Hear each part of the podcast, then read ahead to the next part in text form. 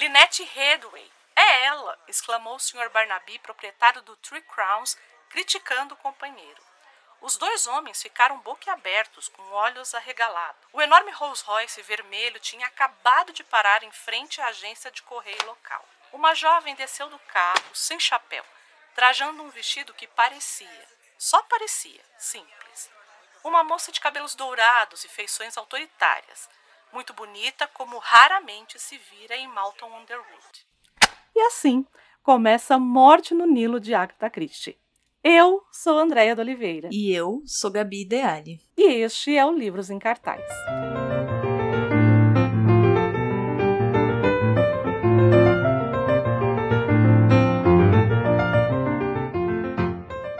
Muito bem, senhoras e senhores, estamos aqui para apresentar o quê? O Livros em Cartaz eu, essa louca, e eu, uma outra louca que tá aí do outro lado. É isso que eu ia falar, não esquece de mim, tá?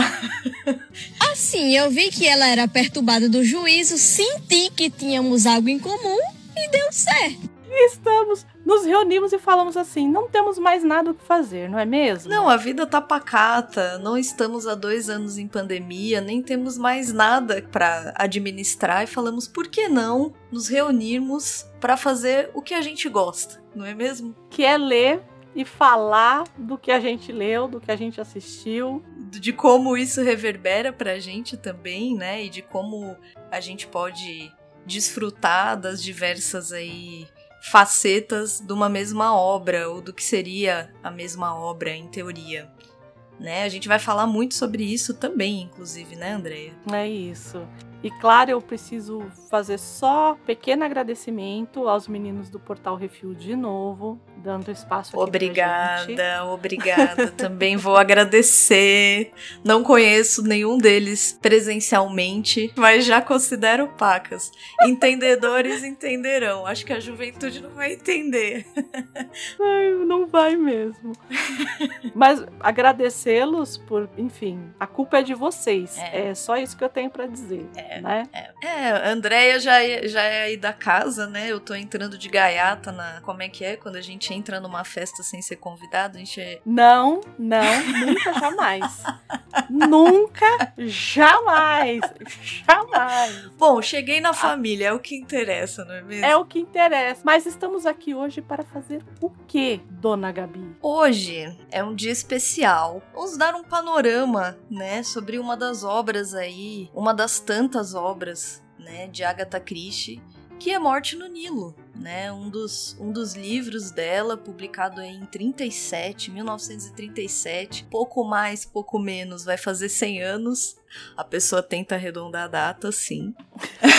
Acho, exagerada, acho exagerada talvez, né? Para 37 ainda falta um tempo, mas é isso, né? Um livro que tem muito tempo já e que agora aí em 10 de fevereiro vai estrear uma nova adaptação para o cinema desse livro. Aliás, dirigida e atuada por quem, Andreia? Kenneth Branagh. como, como não falar desse homem?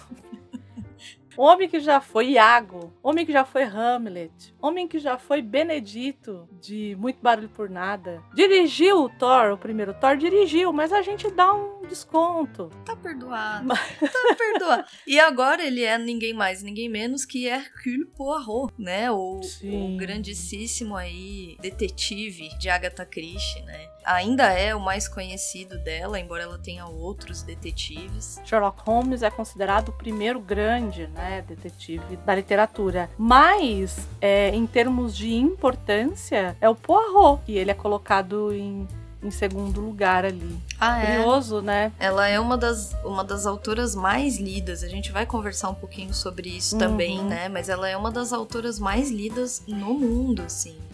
Eu cheguei a encontrar fontes aí dizendo que ela, tirando evidentemente a Bíblia e outras grandes aí leituras, Agatha Christie está entre umas das, uma das autoras mais lidas no mundo. Ela tem mais de.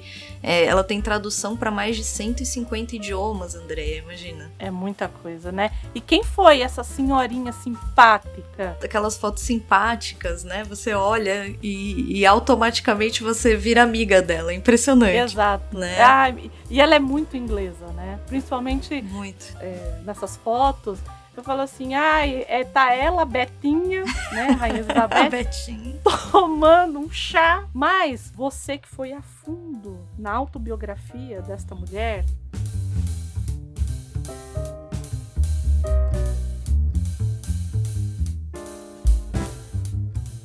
Olha só, falando da autobiografia, é, foi um livro escrito já numa fase madura, muito madura da vida dela. Ela escreveu ao longo de 15 anos.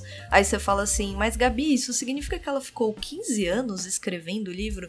Não, ela teve idas e vindas. Ela namorava o livro, escrevia algumas partes, ali, dali um tempo, deixava ele de lado e retornava a ele. Então foi um livro escrito ao longo de 15 anos, dos 60 aos 70 45 anos de vida dela. Ela né? começou escrevendo achando que ia morrer logo.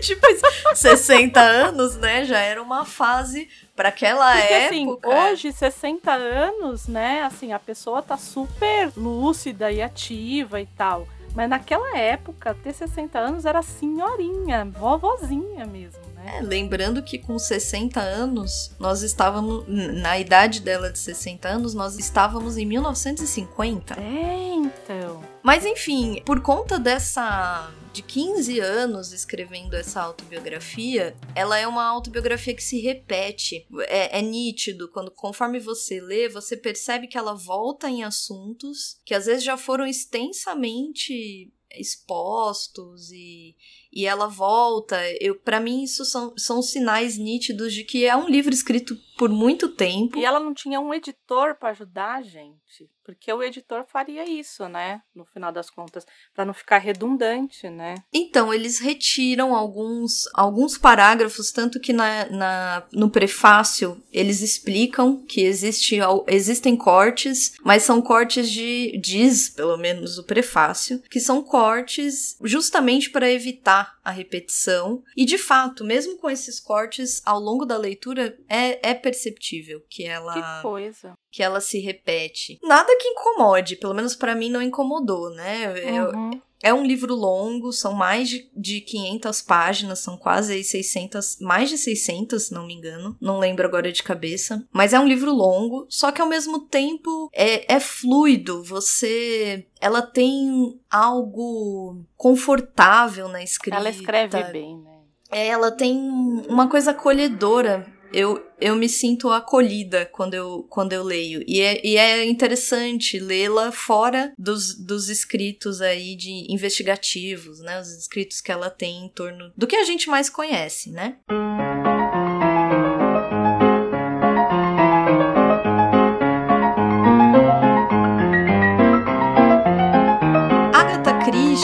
Ela nasceu com um sobrenome Miller. O Christie é do casamento, do primeiro casamento dela. Ela nasceu num condado ali chamado Devon, na Inglaterra né? Como você mesma falou, bem inglesa e de fato ela é bem inglesa. É curioso ler a autobiografia porque o tempo todo você percebe uma viagem ao passado por parte dela e uma consequente comparação com o presente. Então, quando você começa a leitura, que ela vai chegando ali no começo do século 20 e começa essa fase mais é, adolescente, ela vai comparando os hábitos da época com os hábitos do então presente ali, vai, vamos dizer que fossem anos 50, anos 60, né? Uhum. E é interessantíssimo, porque você vê o quanto os ingleses são de fato diferentes culturalmente, formas de pensar e de, de mesmo de viver muito diferentes de nós, que estamos aqui do outro lado do oceano ela nasceu numa família de três irmãos, então ela era a filha mais nova. Ela se dava muitíssimo bem, é, principalmente com as figuras aí femininas da vida familiar dela. Então a mãe e a irmã são figuras muito presentes. O pai ele é inglês, mas ele é filho de um norte-americano, um norte-americano rico. Ela nunca explica o que se do que se tratava, de onde vinha essa fortuna do avô, mas eles tinham muito dinheiro, tanto que nem o pai nem a mãe dela nunca trabalharam. Aí você fala, ah, mas então eles eram ricos? Possivelmente olhando com o olhar de hoje, sim. Pra época, eles eram considerados uma família abastada, eles tinham dinheiro, mas eles não eram considerados ricos. Ela o tempo todo diz isso, e eu não, não tenho por que duvidar, apesar de ser algo muito diferente da gente. Eles tinham uma casa que foi a, a, a casa onde ela passou a maior parte da vida dela. Eles tinham um, um hábito curioso que para mim também é muito diferente eles davam nomes para as casas. Então, por exemplo, você não dizia eu moro ali na, na, na cidade de Devon. Não, você falava eu moro ali na casa Ashley, sei lá. Mas você falou essa coisa de dela não se achar rica mesmo não trabalhando. É que essa ótica do trabalho, ela é muito americana. Se a gente é norte-americana, eu diria, né? Sim. E possivelmente essa cidade dela, eu não sei, e aí eu vou inferir que seja isso, não era uma cidade, uma cidade industrial. E na Inglaterra tem muito essa coisa da cidade industrial, principalmente ali no do final do, do século XIX para o começo do XX. Uhum. Dalton Neb trata isso uhum. maravilhosamente bem, que é essa coisa do o sujeito chega, né, o americano chega e fala assim: "Ah, a gente vai fazer isso no fim de semana". E a matriarca lá, que é maravilhosa inclusive, ela vira e fala assim: "Mas o que é final de semana?" Porque para eles é sempre final de semana. Eles não trabalham, eles não têm essa lógica do trabalho. Exatamente. Como é que funcionava? O pai, o avô dela, o pai do pai, o avô paterno, ele era uhum. um, uma espécie de empreendedor norte-americano. Ele tinha algumas uhum. empresas em Nova York e isso tinha rendido ali umas aplicações. Claro, pensando em aplicações em 1900 e pouco, certo? Não, mas pode ser que sim. O problema é que teve o crash da bolsa, né? Exatamente. Então, ah, a gente vai então. chegar lá.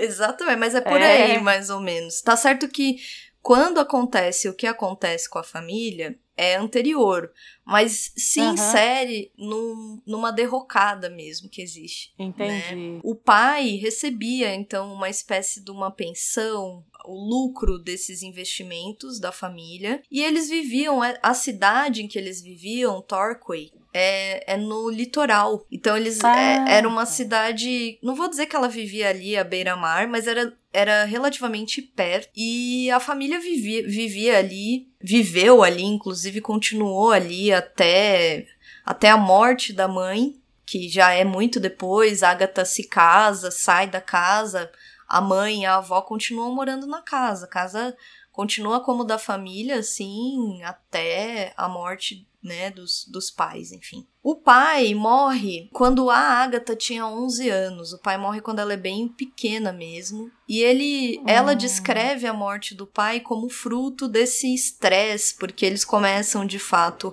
a perder grande parte da renda. Os lucros já não são como antes, eles se veem tendo que abrir mão de uma série de regalias, vamos dizer assim. Então eles têm que restringir. Ela, ela mesma diz que a, a família tinha três empregados. Uma cozinheira, uma babá, que era a babá dela, e uma moça que limpava a casa, né? Eles eles tinham uma governanta e aí tiveram que diminuir drasticamente. E isso foi causando, segundo ela, um estresse no pai. E, enfim, o pai é, morre, ele infarta, é, quando ela tinha ali 11 anos, né?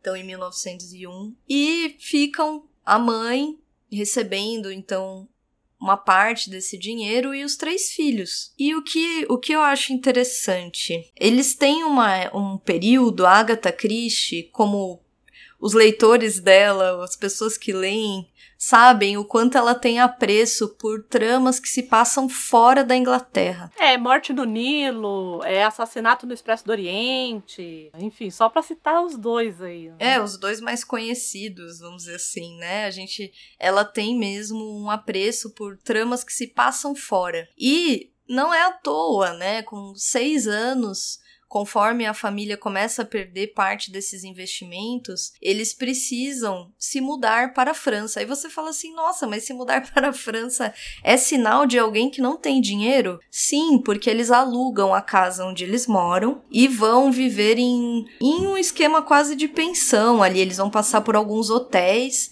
hotéis muito baratos e vão ficar na França. É um momento em que ela, por exemplo, aprende francês. Eles contratam uma babá e ela aprende francês com a babá.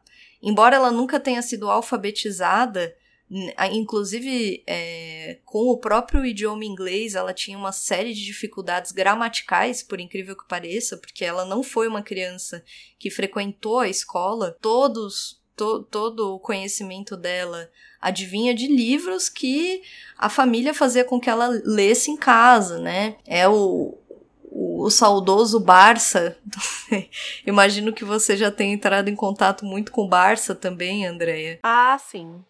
Na verdade, o Google, na, na, na, época que eu era estudante, era a Barça. Exatamente. E não tinha copia e cola. O copia era copia e copia. E copia, e o braço vai cair e copia, entendeu? Exatamente.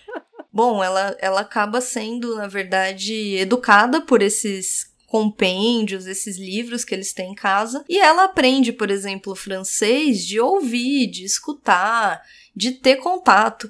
Por que, que eu tô falando isso? Porque o Poirot, ele não é francês, ele não é francês, nascido francês, ele é belga, né, Andreia? Isso. E ele fala francês, então em, diversos em diversos momentos da escrita é comum que a gente encontre ali expressões, Uhum. até palavras, né? Ela tem de fato uma familiaridade muito grande com o francês. É que o francês em si, ele já dá um tom um tonzinho acima, assim, né? Meio snob, né? Exatamente. Né? E, e o Poirot, ele tá nesse lugar, assim, ele tá ali, né? Daquela coisa meio snob. Aí ela pega e me coloca um bigode, um picote, que não tem cabimento. Né? Exato. Não, e ele de fato, ele tem falas, né, em que ele se coloca mesmo como alguém excelente no que ele faz. Ele não tem a menor vergonha Sim. de se considerar excelente, né, no que ele faz. Então, Sim. de fato, ela dá essa pinta nariz empinado francesa. É, é. Né? É. Que, que a gente tem até hoje, né? Quando, quando a gente pensa no idioma, é uma coisa que vem mesmo à cabeça, né? Uhum. Ou seja, Agatha Christie até os 14 anos não frequentou a escola.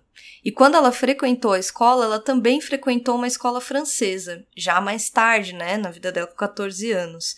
Também foi por um período curto, foram aí dois anos. E algo muito curioso que me chamou muita atenção é que ela tinha uma queda, uma queda colossal por arte, arte musical. Ela tocava piano, tocava bem piano, cantava, queria ser cantora de ópera, inclusive, chegou a fazer testes, passou por diversos professores e não não vou dizer que ela não foi aceita porque ela não ela não tentou entrar em nenhuma escola renomada de canto, mas ela foi aconselhada a não seguir, tá? Então, quando a gente pensa na Agatha Christie como aquela adolescente ou criança que adora escrever e etc, é algo que é tardio na vida dela. Mas ela foi, ela foi aconselhada a não seguir por quê? Porque ela era ruim, não? Ela no livro, ela não dá a entender que ela de fato era assim. Ela não vai falar. Ela né? não vai falar, eu gente. Mal pra caramba. ela vai falar, gente, desafinava muito, né? Mas ela passa por três professores diferentes ah, e ela, entendi. em determinado momento, ela pergunta para os professores se eles acham que ela tem essa capacidade. Então eles fazem hum. alguns testes com ela, pedem para ela cantar determinada ali é, composição, ela canta e eles dizem, olha, você precisaria treinar mais, não, você não tem o, o tom barítono, sei lá, eu não entendo desses, né, dessas... É, eu também nem entro nessa seara. Exato, mas eu sei que ela não tinha, ela não coloca como, ah, eu era péssima, mas ela coloca como me parece sensato, assim, pelo menos a, a, a leitura parece sensata.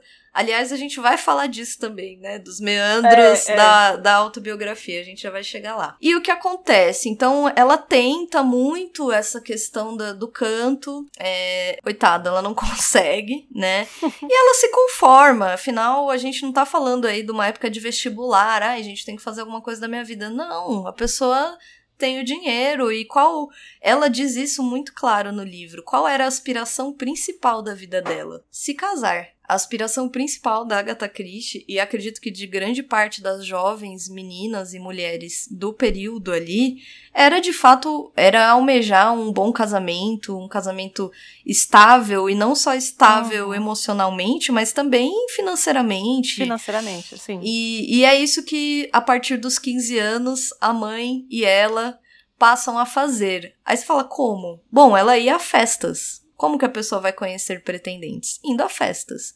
Ah, mas. É por isso que eu tô solteira. estamos, Aí, estamos, inclusive. é, pandemia também não ajuda, mas enfim. Não, não ajuda, talvez não fôssemos nem sem pandemia, detalhe. Né? Conhecendo as duas, não conhece? Olha, mas nem sem pandemia. Com e sem não faz diferença. É aquela coisa, né? A gente quer que termine a pandemia pra gente poder dizer não. Isso! Não isso. É? Eu quero ter, ter, direito à escolha. A escolha. Entendeu? Quer dizer é que eu vou. Hoje eu não tenho. Quer dizer que eu vou na festa? Não. e ela faz uma coisa que eu não sei se ainda fazem, se existe esse, esse hábito não sei se talvez nas classes mais altas, mas ela debuta. Meu Deus. E aí você fala assim, ué, o que que ela faz? A família, que no caso ali já são só ela e a mãe, é, vão para o Egito, vão para o Cairo. Você fala, gente, o que as pessoas vão fazer no Cairo, né? Pra gente é algo totalmente distante, é. mas é bom lembrar que o Cairo foi ali subordinado ao Reino Unido. Colônia, né? Colônia do Reino Unido. Vamos falar, né, a verdade nua e crua, né? Foi colônia, então era, era um, um destino muito procurado pelos ingleses. E elas escolhem o inverno da Inglaterra e vão pro Cairo. E elas ficam ali alguns meses, acho que três, quatro meses, assim. Não é uma viagem que você fala, ah, vou passar ali dez dias. Não, elas vão três meses. E nesse período, conta ela que ela participou de mais de 60 festas. Então ela conheceu Nossa. uma série de rapazes e como é que funcionava essa, essas festas? Essas festas elas eram músicas dançantes e os jovens música dançante europeia, né? E então isso eu queria até inclusive ia falar porque por exemplo é, é um momento em que nos Estados Unidos já estão surgindo outras outras modalidades de música que são consideradas músicas mais modernas, né? Então, uhum. é, o jazz, por exemplo, começa a despontar. Ali ainda não é o jazz, né? O ragtime tem algumas algumas músicas ao som de piano, mas muito mais agitadas. E para você não dançar, é, você dança em par, mas você não tem esse contato físico do é, sabe quando você dança a valsa, que você dá um abracinho e você vai para um sim, lado e para outro? Isso já não tem tanto, né? Óbvio que é muito inicial ali, anos 10, né? Então ainda é muito uhum. começo, mas isso já. Ah, mas é por isso que eu amo o Brasil. Então. Porque no Brasil, a gente tinha uma mulher chamada Chiquinha Gonzaga. Então.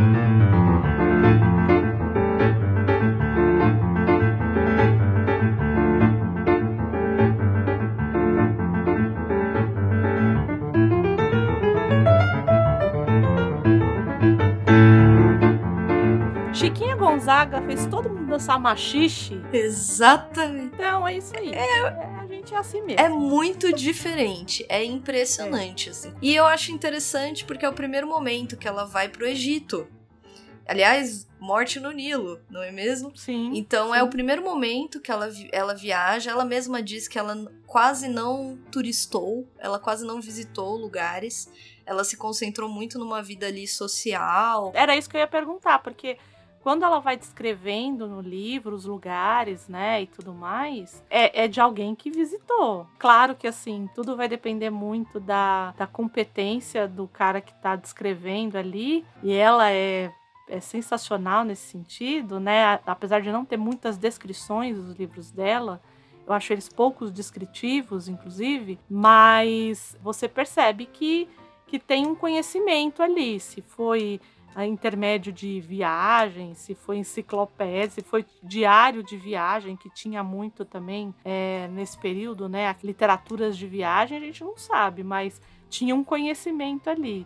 Legal saber que ela for muitas vezes para lá. Ela foi e ela mesma diz o quanto algumas das viagens eram inspiradoras. A Morte hum. no Expresso do Oriente é, é, outra baseada em viagens dela, que inclusive ela é, viajou né, no Expresso do Oriente. Então, olha só. Essa a inspiração para algumas das histórias delas são ali mesmo. Eu não diria nem algumas, eu diria quase todas, assim. Tem muitos elementos da vida dela que estão ali. É bem curioso. Por exemplo, é, a família dela tem muitas questões desde criança, né? Desde quando eles têm a primeira crise financeira, quando ela tem seis anos, eles têm muitas questões com advogados.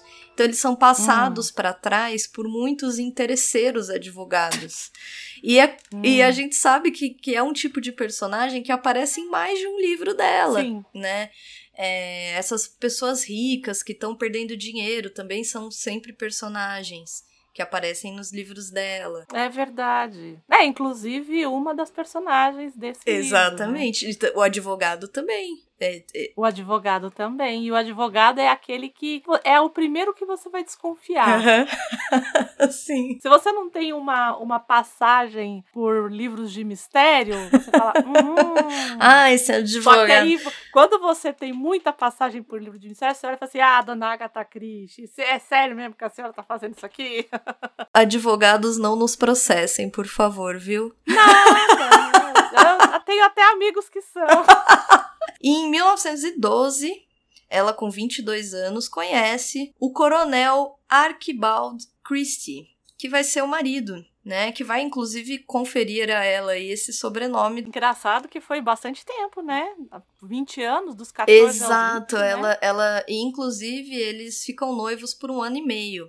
Eles vão se hum. casar, para quem ainda não percebeu a dica das datas, eles vão se casar em meio à Primeira Guerra Mundial. Hum. Eu falei coronel porque ele de fato compunha ali o corpo real de aviadores. E ele foi aviador na Primeira Guerra Mundial. Enfim, ela, elas, eles se casam em meio à guerra. E aí tem outro ponto interessante da autobiografia, da, da biografia dela, que é ela se voluntaria na Primeira Guerra como auxiliar de enfermagem, vamos dizer assim. É muito comum. É muito comum. Era muito comum. É. Ela mesma diz que antes da guerra, ali um ano antes da guerra, já, já existiam ali inúmeros cursos de primeiros socorros que uhum. eu acredito que ali a sociedade já estava sentindo que, que os conflitos estavam aumentando, que aquilo poderia culminar no que culminou. Então ela uhum. chega a fazer alguns cursos antes e entra para a lista de voluntárias logo que a, que a guerra eclode. E ela participa ali de um, de um hospital, sempre próximo onde ela mora. E ela cai doente. Depois de ali um ano, ela cai doente. Ela tem uma gripe que vira uma pneumonia. E ela precisa se afastar, fica de cama. E quando ela volta, é, ela tá com uma saúde debilitada. E ela e colocam ela para trabalhar numa botica. O que, o que para nós hoje seria uma farmácia. A botica era um lugar onde as pessoas preparavam os medicamentos, né? Para quem não sabe, nessa época eh, os medicamentos eles eram preparados, né? Existia uma parte, uma ala no hospital que eles chamavam de dispensatório. E era uma, um, um local onde eh, esses medicamentos eram manipulados, né? Chegava com uma lista de composto químico. Inclusive, dermatologistas fazem isso até hoje, quando eles vão prescrever alguns medicamentos, eles fazem compostos, né? E se levava esse, esse, essa lista e os farmacêuticos ali, os auxiliares de farmácia, pesavam meticulosamente cada um dos componentes, porque uma troca de zeros ali poderia ser letal, uhum. e montavam o medicamento, comprimiam o que hoje a gente conhece como comprimidos não tem esse nome à toa, então eles comprimiam essa solução e transformavam em remédios. É nesse momento que ela faz alguns cursos de técnica de farmácia e ela acaba tendo um conhecimento muito amplo de posologia. Hum. de venenos, grosso modo é isso, né? Ela, ela, Entendi. ela tem um conhecimento muito amplo de venenos e ela se sai muito bem, ela chega a fazer algumas provas, tira notas muito boas. E, e, permanece ali até que o marido volte, o conflito termine, ela vai trabalhar lá, né? Uma das, inclusive, é neste período em que ela escreve o primeiro livro dela, que é o misterioso caso de Styles, né? Que é o que é o grande debut, se podemos É. usar a palavra, do Poirot. Né? Exatamente. É aí que ele surge, né? E é aí que, nesse livro, inclusive, a pessoa morre por envenenamento. Então tem toda uma influência desse ambiente que ela está.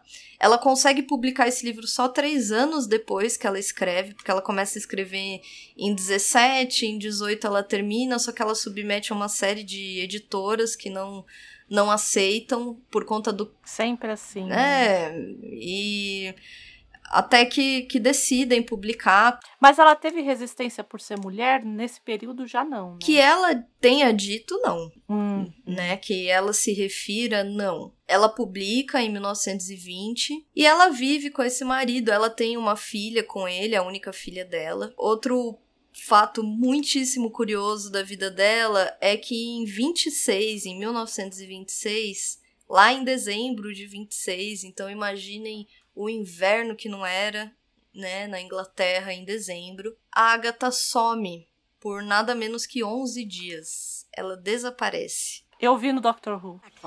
The date on this newspaper. What about it? It's the day Agatha Christie disappeared.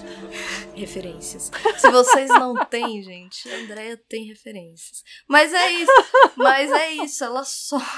Eu preciso assistir esse episódio, inclusive, a gente falou muito dele. Muito bom o episódio. E, e o que, que eu ia falar? Ah, sim, que é muito curioso que ela é jovem. Sim, Foi a primeira vez que eu olhei e falei, nossa, fizeram uma Agatha Christie jovem. Sim, por- É, eu achei muito legal. porque em 26 ela tinha 30 e poucos anos, tinha 36 Sim. anos, ela era jovem mesmo, né? Né? E, e o que acontece é, inclusive, outro livro que, que acabei lendo por conta disso se chama O Mistério de Agatha Christie, é, de Mary Benedict. Inclusive, recomendo, é um livro curto, muito, muito, muito gostosa a leitura. É uma ficção histórica, que aliás é outro gênero que acredito que a gente vai cruzar ao longo dos nossos programas. É, mas é, um, é uma ficção histórica que eu julguei pelo meu. Eu gostei muito, né? Eu, eu achei bem escrito. Ah, Não é toda ficção histórica que me atrai, eu acho que é um gênero difícil de você fazer. Tem gente que adora. Mas enfim, é um livro lançado aí o ano passado, ano retrasado, né? Ó, o ato falho, ano retrasado, 2021, pela editora Planeta. E ele vai tratar exatamente. Não, é ano passado mesmo, 2021. Ah, é é? ano passado. Eu sei que você quer que acabe logo 2022, verdade. porque a gente tá na roça, né, esse ano. É verdade. Mas é, foi 2021, foi ano passado Obrigada, mesmo.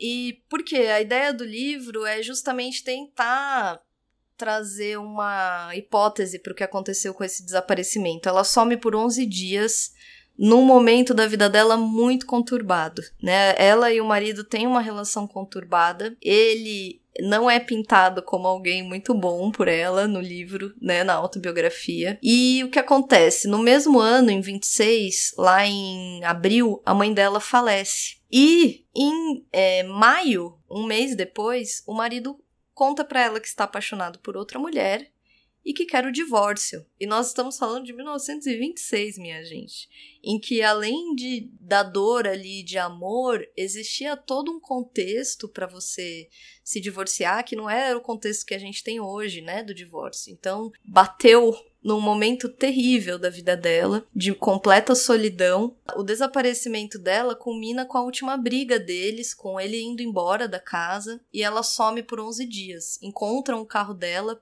próximo à casa, ali alguns quilômetros, abandonado no meio do mato, perto de um lago, como dando a entender que ou ela sumiu por ali, o carro aberto, as portas abertas, tinha uma mala dentro, não sabiam se ela tinha levado outra mala. Ela reaparece depois de 11 dias num hotel e nesse hotel ela se hospedou com o sobrenome da amante do marido, né, da futura mulher do marido. Dodói, né? Dodói. não é? Então, Dodói. então. E pra mim nem precisava ter um livro dizendo o mistério, o, o mistério de Agatha Christie, porque pra mim não tem muito mistério. Ela alega depois que ela teve uma crise de amnésia. Isso, e- é, mas eu acho que essa coisa do mistério é aí que mora, porque fica essa coisa da amnésia. É, né? Ah, eu não lembro o que eu fiz. É, Meu marido terminou comigo, eu disse, né? Eu, me deu uma amnésia. Eu, eu acho que assim, quem já viveu, só quem viveu Né? sabe, não é mesmo? A vontade que dá, às vezes, de você sumir, gente, acontece. E aí, às vezes, as pessoas somem mesmo, entendeu? Então, é numa época que era fácil sumir. Né? exatamente. E é isso, ela de fato vai, se hospeda com o sobrenome da. Da, né, da, da outra mulher ali. Meu Deus do céu, Gabi. Que loucura, não é? O É. livro é bom, eu recomendo porque ele é muito baseado na autobiografia. Tem, tem trechos quase inteiros que você reconhece a autobiografia dela, então ela tenta ser fiel à voz da Agatha Christie. Não vou nem dizer ao que Hum, aconteceu, né? Porque a gente não sabe se foi isso que aconteceu, mas ela tenta ser muito fiel mesmo. É bem, bem gostoso de ler. Depois disso, elas, eles se separam e o segundo casamento dela ocorre ali alguns anos depois, poucos anos depois, acho que quatro, cinco anos depois, e ela se casa com um arqueólogo. Olha só. E por isso, de fato, ela acaba viajando muito. Ela viaja para diversas missões arqueológicas do marido é, ao longo ali da vida. Ah, então é por isso que ela até volta, porque quando foi que ela casou com ele? É ali anos 20, é isso ainda? Com o segundo marido, você disse? Isso. É, fim dos anos 20, eu acredito. Então, porque a gente tem. é, não é à toa que aqueles filmes que dizem que é ruim, mas eu amo. A múmia, É o- né? A múmia é o um, ruim que é dois, bom. três. O ruim que é bom. Que eles se passam mais ou menos Isso. ali naquele período que a gente tem uma. A gente tem é, descobertas arqueológicas é, de e a, a maldição das múmias e tudo mais. É muito desse período. Eu, eu acredito que seja um período aí nobre da arqueologia, né? É, Aliás, é. britânicos, shame on you, né? Vergonha aí de vocês terem roubado uma série de artefatos. Então, Bom lembrar, né? é. Tem, tem esse lado aí. É. Aliás, é um lado dúbio o tempo todo na autobiografia dela, embora ela não faça esse tipo de, de inflexão, ela não. É, explícitos, mas você percebe que tem uma, uma influência mesmo é, colonialista, né? Na, na fala dela, sim, nem, sim, sim. Total, nem teria total. como. O os próprios livros dela, inclusive, tem isso muito. né? Sim. Quem já, já se aventurou aí na, na, na leitura de Agatha Christie vai ver bastante essa influência. né? Enfim, depois disso ela, ela, ela se estabiliza, ao menos é o que aparenta. Bom, já aí no fim dos anos 20 ela já tem um- uma, uma fama considerável como escritora, que só vai se sedimentar, só vai se solidificar mesmo ao longo da vida dela, até que em 71 ela é nomeada, né, como dama, né, pela pela Beth. Betinha, Betinha. elas estavam lá toma- tomando um chá. Betinha falou assim: Quer ser dama não? Quer ser dama não? Ela falou, Acho que quero. Mãinha, quero sim. E foi, né? Dama comendadora, né? Oficialmente seria dama comendadora da Ordem do Império Britânico, gente. Pra mim não faz diferença nenhuma, mas pra eles isso é. Nossa. assim. Tanto faz que o, o grande rebelde Mick Jagger é Sir, né? Sir Sir, Mick Jagger, o grande rebelde. mas É o Sir. é Sir. Você não é dama, nem eu. E enfim, é isso, assim. Algumas coisas que, que eu acho que vale a gente conversar um pouquinho só sobre a autobiografia é que eu acho que é algo que a gente tem que ter em mente quando nós vamos ler, por exemplo, nós adentramos o mundo da autobiografia. É, E é uma, uma nuance que acho que a gente vai o tempo todo, em todos, vocês vão cansar de ouvir a gente falar. Não cansem, gente, persistam, tá? Esse jogo de forças entre ficção e realidade, o que é ficção, o que é realidade, e a, e a autobiografia vai entrar nessa disputa, vamos dizer assim. Por quê? Porque você fala, ah, mas ela tá contando a vida dela. Só que a Agatha Christie conta coisas de quando ela tem 3 anos de idade. Você se lembra o que você fazia com 3 anos de idade, Andreia? Comia Então. terra. Possivelmente. Se você fosse Era escrever isso. uma autobiografia, você escrever gente comia a terra. Quer dizer, se você julgar isso relevante, né? É, é, não, é, mas eu comia terra, mas você não sabe, eu comia terra pra um dia. Eu comia não, eu não tava comendo, eu estava experimentando pra Ah. saber se tinha alguma coisa ali. Entendi. né? É o caso dela ali, se ela colocasse isso pra saber se tinha algum veneno no- no- na Isso. terra. Porque rola uma coisa Era isso assim, que. né? Exatamente isso. Por quê? Ela quer construir uma imagem dela o tempo todo. E não é a Agatha Uhum. Christie que quer co- construir. Nós todos queremos construir. Nós que fazemos parte de todas as redes sociais já deveríamos saber isso de cor e salteado, né? Nós Uhum, construímos, de certo modo, uma persona ali. E eu acho que é isso que ela tá construindo na autobiografia. Então, sem querer, ali, às vezes querendo, às vezes sem querer, ela insere elementos que, para quem está, está lendo, parecem compor mais tarde é, uma influência sobre o, que ela vai se tornar. Que talvez não tenha existido, talvez até tenha existido, mas na época ela não assimilava dessa forma. É, o fato é que ela coloca ali. Então, por exemplo, na casa que eles viviam, em Ashley, eles tinham um bosque. E ela vai dizer que o bosque era interessante porque instigava uma coisa do oculto. O bosque ele tem essa coisa de da noite, principalmente, ele ficar um pouco medonho, ele esconder ali as sombras, ele ter esse lugar da, né, do, do medonho. Então ela, ela descreve esse bosque como um lugar muito que, que instigava, ou do mistério, vamos dizer assim, né? Hum. Ela também era uma, uma criança extremamente, pelo menos se dizia, extremamente criativa. Ela tinha inúmeros amigos imaginários.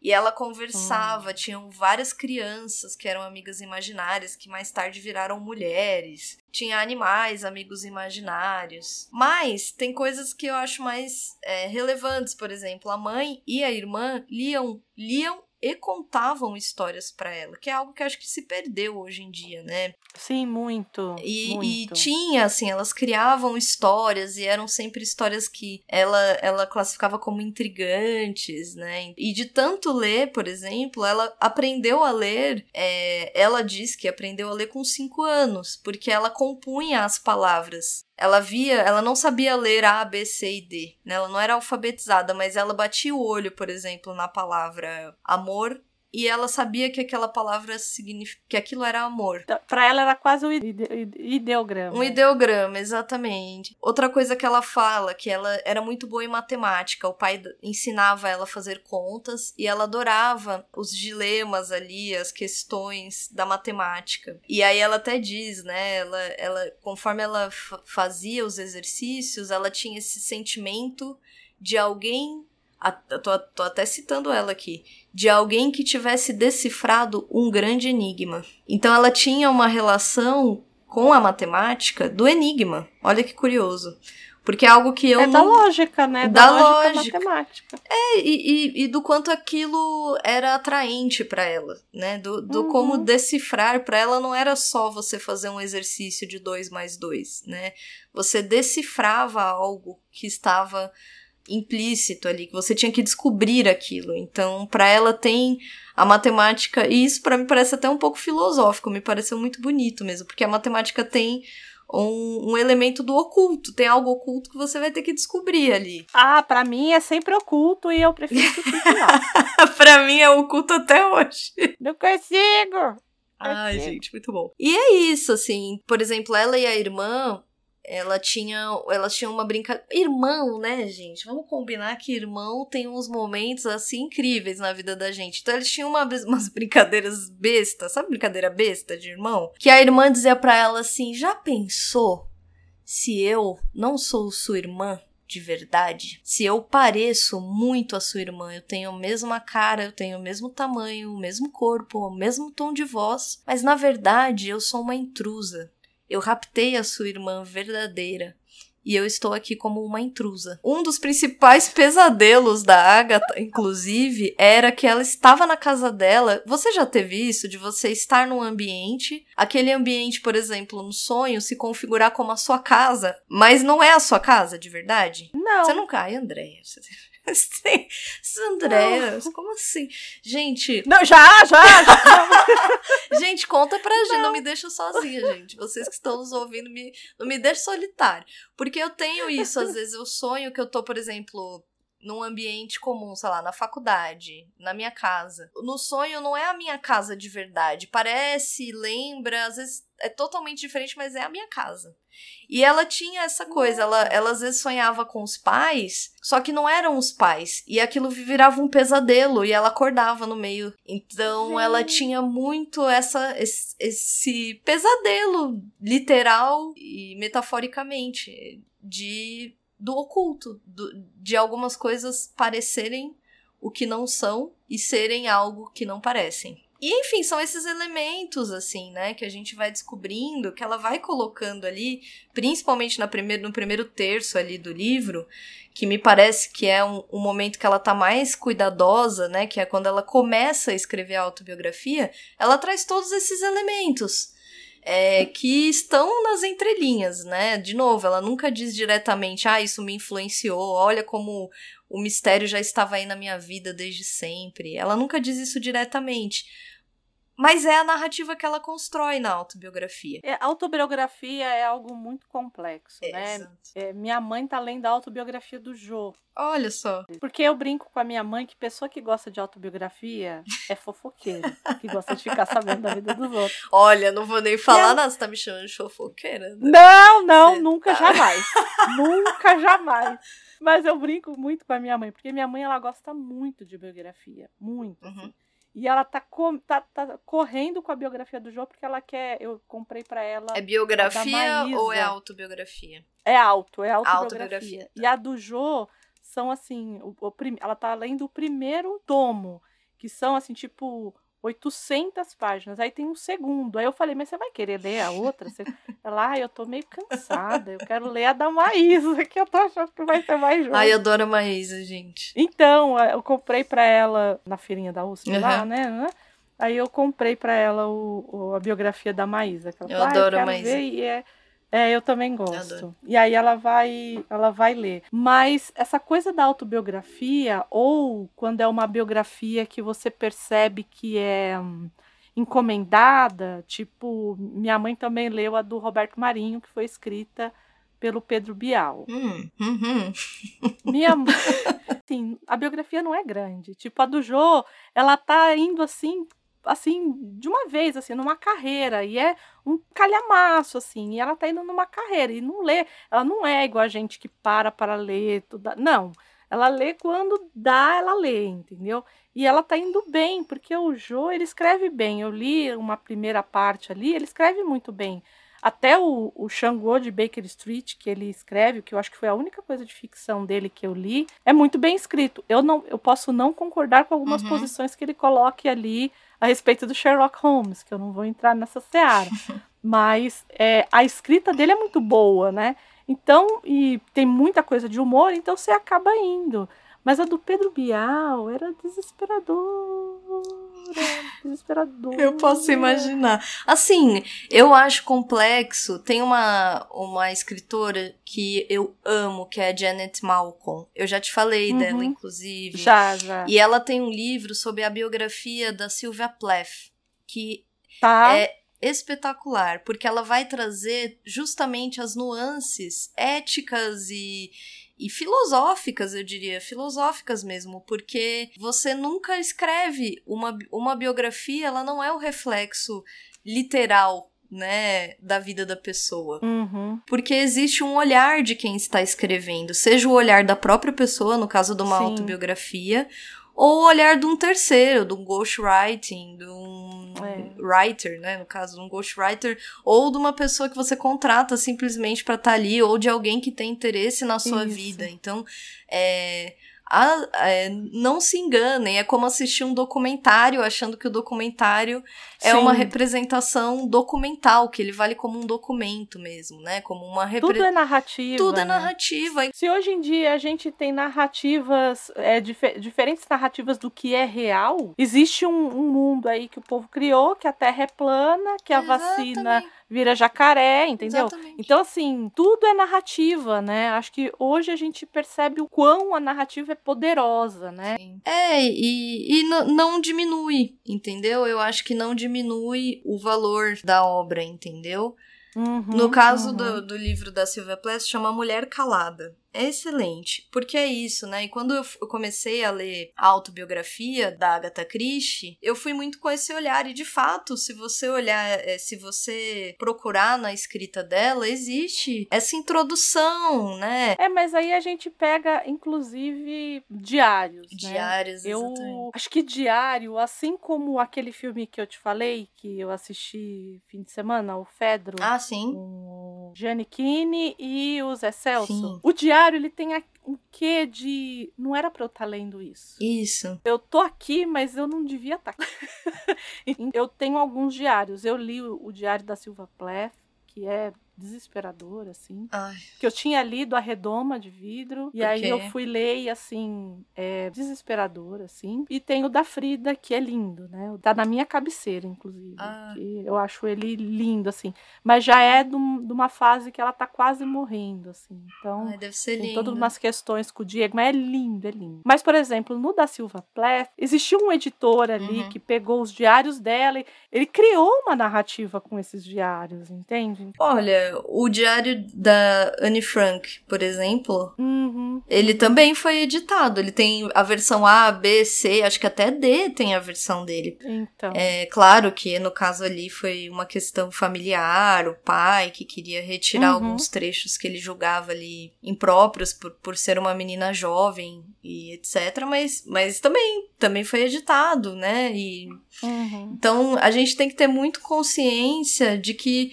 apesar de de, aquilo ser colocado como uma biografia, ou seja, uma escrita né, da vida daquela pessoa, a gente também está falando da vida daquela pessoa sob um determinado olhar. É, não é uma vida, é. Não, não é no sentido é, material, você não tem como transformar aquilo. Aquilo acaba sendo, em certa medida, uma ficção também sobre aquela Sim. pessoa, né? E, e aqui eu, eu tentei trazer um pouquinho desses, vamos dizer assim, esses flertes da Agatha Christie com o mistério, né? Com a imaginação, essa, essa, esse lado dela, que era um lado é, criativo, que nunca saberemos se de fato existiu ou não, mas que compõe a imagem que todo mundo tem dela. Enfim, a gente se torna muito do que a gente mostra também. Mas, Gabi, Agatha Christie não ficou conhecida pela autobiografia dela, pelo que você está falando, uma pena. Né? Uma pena. Eu nem sabia que existia.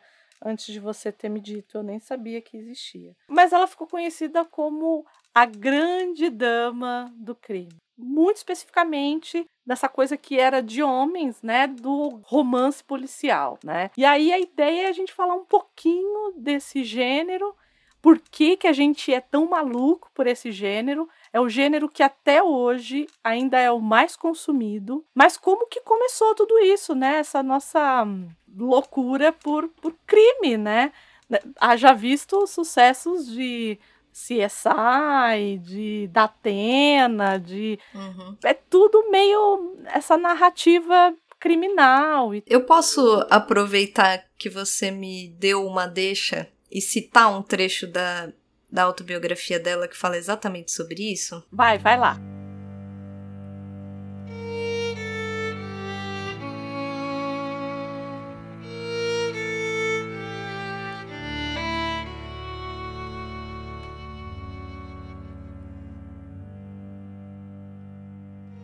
Por que eu gostava tanto de ser assustada? Que necessidade instintiva o terror satisfaz? Porque, na verdade, as crianças gostam de histórias sobre ursos, lobos e bruxas. Será porque alguma coisa dentro de nós se rebela contra uma vida muito segura? Será que o ser humano precisa de certa dose de perigo na vida? Será que se pode atribuir a delinquência juvenil dos tempos de hoje ao fato de existir segurança demais? Hum. Necessitamos instintivamente de algo a combater, a superar como se fosse uma prova que quiséssemos dar a nós próprios? Caso tirássemos o lobo do conto da Chapeuzinho Vermelho, alguma criança gostaria dessa história? Contudo, como acontece com a maior parte das coisas da vida, gostamos de ficar assustados, mas não demais.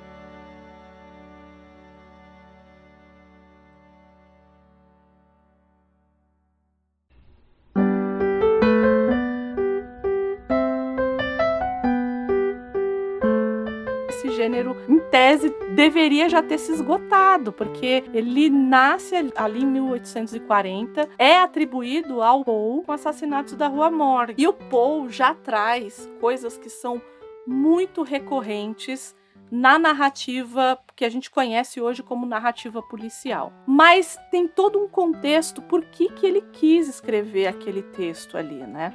Então, Ali no século XIX, a gente já tinha assim é, jornais populares. É claro que a imprensa ela é anterior, né? Uhum. O Gutenberg e tudo mais, ele é anterior, mas a popularização, o cara ir lá e tomar café com o jornalzinho dele e jornais mais populares, enfim, essas grandes tiragens vão começar ali pelo período do século XIX.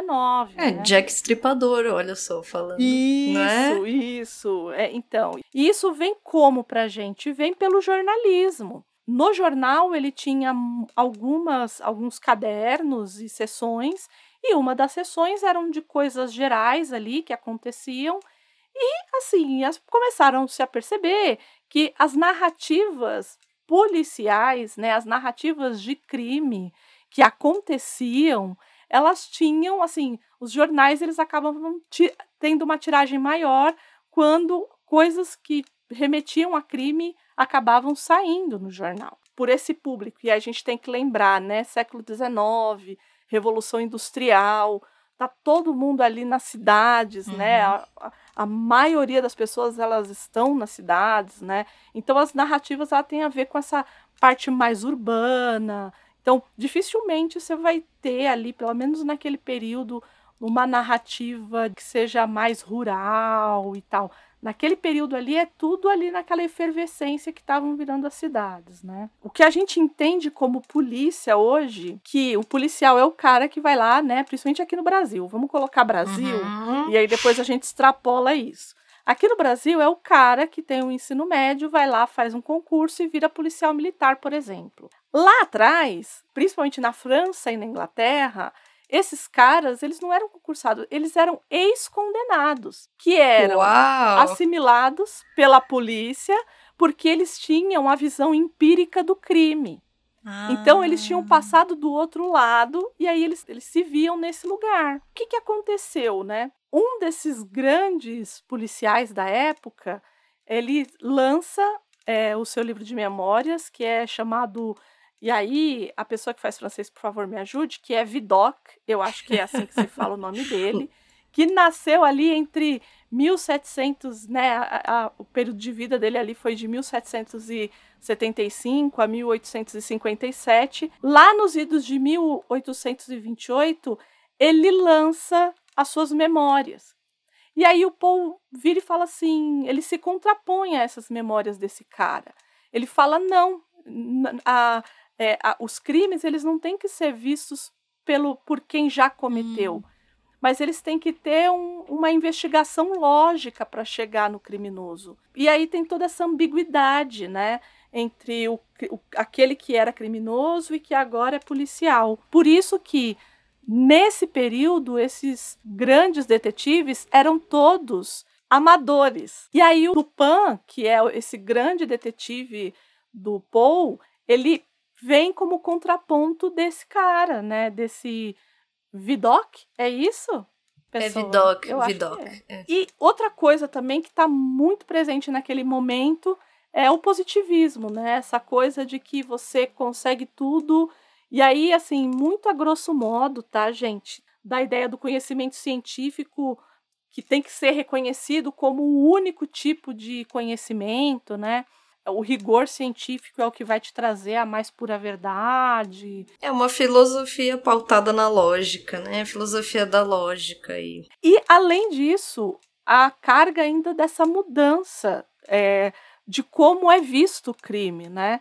Porque até então, principalmente ali, né, período medieval e um pouco ali século XVIII ainda ali, tinha-se a, a impressão, né, de que era meio um para um, né? Então, se o sujeito vai lá e, e, faz alguma coisa contra o rei, é contra esse rei, não é a nação, né? É, é de pessoa para pessoa. Aqui, o crime, ele e isso está muito está muito arraigado na gente, inclusive, ainda. Uhum. Que, é, que é essa coisa do o criminoso como inimigo público, né? Ele é um mal social, né? Ele é um mal que está fazendo mal para a sociedade como um todo. Interessante isso. Né? Isso. Então, assim, por todas essas coisas, Paul acaba chegando no, no Dupin, né? No Chevalier Dupin, né? Que é um francês também, olha, veja você. parece, parece que temos aí apreciadores, né, do snobismo francês, veja bem. E ele era americano, né? Então, assim, foi instruído na, na Europa, mas ele não era europeu, ele era americano. Então, é, eu acho que para ele era até, até confortável ele mudar, né? Diferente da Agatha Christie, inclusive, que os ingleses são muito ingleses, né? Uhum. E todos os seus heróis são ingleses e essas coisas todas. Eu acho que para ele era até mais confortável ele mudar essa nacionalidade. E o Dupin ele tem bem aquela fórmula que a gente vem a conhecer depois é muito, né? Que é o sujeito que é uma máquina de pensar, é isso que ele é, né? Ele não é um ser humano, ele é uma máquina de pensar, uma máquina de raciocínio e que tem um cara que é um narrador ali, no caso do assassinato da Rua Morgue, é, esse narrador ele não é nomeado, ele é só.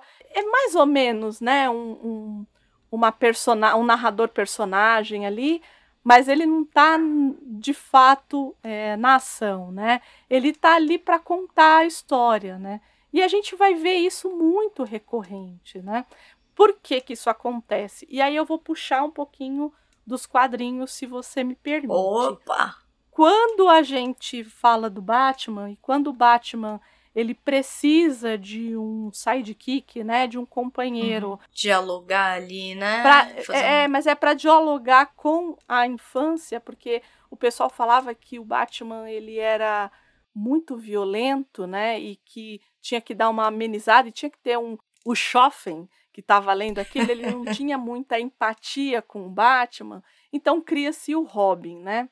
E o Robin, na verdade, ele é o Watson do Sherlock, né? Que é aquele cara, porque até então a gente tinha aqueles balões de, de pensamento e isso fica maçante ah, no caso dos quadrinhos, né?